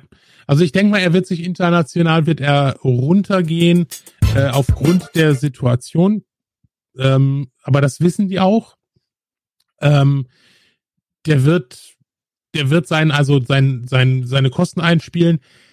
Der wird auch die 150, die er braucht, wegen PR und so weiter, wird er bestimmt auch kriegen. Und die wissen, die wissen halt einfach schon, äh, ne, sie, sie, sie merken die durchaus positiv. Der hat ja bei Rotten Tomato, ich glaube, ein, ein, ein, äh, ein Score bei den Zuschauern von 96 Prozent, was echt ziemlich krass ist. Ähm, und ich meine, Ja, Ernie also- Hudson kriegen sie auf jeden Fall sowieso dann als Hauptrolle mit in den Teil mit rein. Der hat ja eh Bock, das Natürlich. zu machen. Ja gut, Das Ernie ist Hudson klar. ist der Billy D. Williams des Ghostbusters-Franchise, ja. Also, Ja. Ist, äh, der hat sein Overall nie ausgezogen und äh, hat er sonst auch nichts zu tun. und, und, und wie, wie im Gegensatz zu Billy D. Williams ist er, glaube ich, oft äh, sehr, äh, eigentlich sehr freundlich. Äh, Billy D. Williams ist ja oft wieder oft äh, so sehr grantig bezeichnet gegenüber zu Fans. Während Ernie Hudson natürlich jede Gelegenheit genommen hat, als Ghostbuster irgendwo aufzutreten. Deshalb sage ich ja, dass ich mal ein Autogramm von Bill Murray vor Ernie Hudson bekomme, äh, hätte ich nie mit gerechnet. Und, und der hat sich im Gegensatz zu den an, den ganzen anderen alten Knackern wirklich gut gehalten. Gut, liebe Freunde, äh, ich glaube, wir haben das Thema äh, allumfassend für heute Abend besprochen. Ähm, sicherlich können wir stundenlang noch weiterreden, aber es wird ja ganz sicher noch eine Fortsetzung geben. Hollywood muss Geld verdienen, Hollywood will Geld verdienen und da wird natürlich Das jede ist aber jetzt eh- ausgequetscht bis zum Verrecken, was mich aber in diesem Fall aber ja nicht stört. Aber, aber das ist einfach mal so eine Sache. Das ist ja, was du vorhin gesagt hast, diese Statistik, die sagt, äh, Ghostbusters ist neben Coca-Cola die zweitbekannteste Marke. Das Logo, ne, das Logo. Das Logo, das Logo, ne, das Logo halt einfach. Du kennst, jeder kennt es. Du, du kannst Kinder fragen, die können dir ein Zitat bringen. Ne? Also es ist halt wirklich kurios, wie oft Ghostbusters erkannt wird. Und trotzdem, gut, bei Star Wars haben sie es ja auch jahrelang ne, laufen lassen. Äh, wie wenig da eigentlich gekommen ist für die für diesen Bekanntheitsgrad. Ne, ob es jetzt gut oder schlecht ist, sei mal dahingestellt. Ne, ähm, schon krass. Also Ja, das ist, man, man kann die Kuh noch, da ist noch eine Menge Milch im Euter. Äh, eine Menge Ja. Dollars, die man da rausholen kann. Und sie werden sie ganz sicher rausholen. Wie gesagt, ich sage das, das, das, das geht, dann, geht, dann, geht dann schon mal los. Ähm, ja, Freunde, vielen lieben Dank, dass ihr uns, äh, dass ihr mir heute Abend da Gesellschaft geleistet habt, auch wenn ich selber gar nicht so viel äh, gesagt habe. Ähm, aber das ist ja gar nicht schlimm. Übrigens, die Umfrage ist 50-50 ausgegangen. Ja. Von daher ähm, äh, ist an der Stelle, äh, aber ich, wie gesagt, wir haben einen Fanpleaser im Großen und Ganzen. ja, Man kommt gut gelaunt aus dem Film raus. Und natürlich kann man im Detail äh, Dinge kritisieren, aber er Absolut. drückt bei mir die, die richtigen Knöpfe und deswegen will ich da heute mal nicht so sein. Wenn ihr mich wieder ranten hören wollt, dann schaltet doch einfach nächste Woche bei Star Trek Discovery wieder ein. Wir haben die erste Folge schon gesehen. Jesus Henry Christ. Das ist schon wieder Ei, Karamba. Oh Gott. Ach, in diesem Sinne, wenn euch das heute hier gefallen hat, dann lasst doch mal eine Bewertung da bei iTunes oder Podcast Addict. Schreibt natürlich auch unter diesen Stream hier noch Kommentare. Bei YouTube, wir werden eigentlich äh, schauen, dass wir sie beantworten. Schreibt uns eine E-Mail an ähm, info at nerdizismus.de und äh, an äh, eine info at äh, nerdizismus.de oder eine WhatsApp an die 0152596477709. Ihr könnt auch noch weiter diskutieren bei nerdizismus.de slash Discord. Die Woche geht's schon Schlag auf Schlag weiter. Am Donnerstag sind wir auch wieder 21 Uhr, 20.30 müssen wir mal gucken, ähm, wieder live. Da sprechen der Michael und ich über Hawkeye, die neue Marvel-Serie. Dann sind wir die Woche drauf. Am 30. Sven bist du schon wieder dabei, wenn's ähm, um He-Man geht. Oder äh, zumindest haben wir da mal mal locker gesagt, dass wir über He-Man schnacken wollten. Ich Wa- guck grad mal eben. wann- äh, am 30. gut, okay, gut, gut, dass ich das weiß.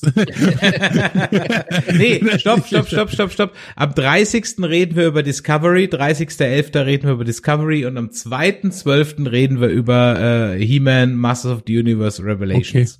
Part 2. Ah, gut, dann Gut weiß zu ich bis dahin. Ich hätte nämlich jetzt auch Donnerstag gedacht, Discovery. Also hast du noch hast du noch ein bisschen Zeit. Genau, 30.11. ich, ich rede auch, äh, rede auch mit euch über Discovery, aber wahrscheinlich äh, äh, muss ich dann, wenn du anfängst zu renten, auch sehr herzlich lachen. Also in diesem Sinne vielen Dank auch an den Chat Und ähm, falls hier irgendeine, äh, also wenn hier die Kollegen, die jetzt hier rübergekommen sind vom Turbo-Streamer oder Tornado-Stream und auf eine Verlosung gewartet haben, ich glaube, der hat euch veräppelt. Also, in diesem Sinne, macht es gut. Bis dann. Tschüss. Tschüss. Ciao. Ciao.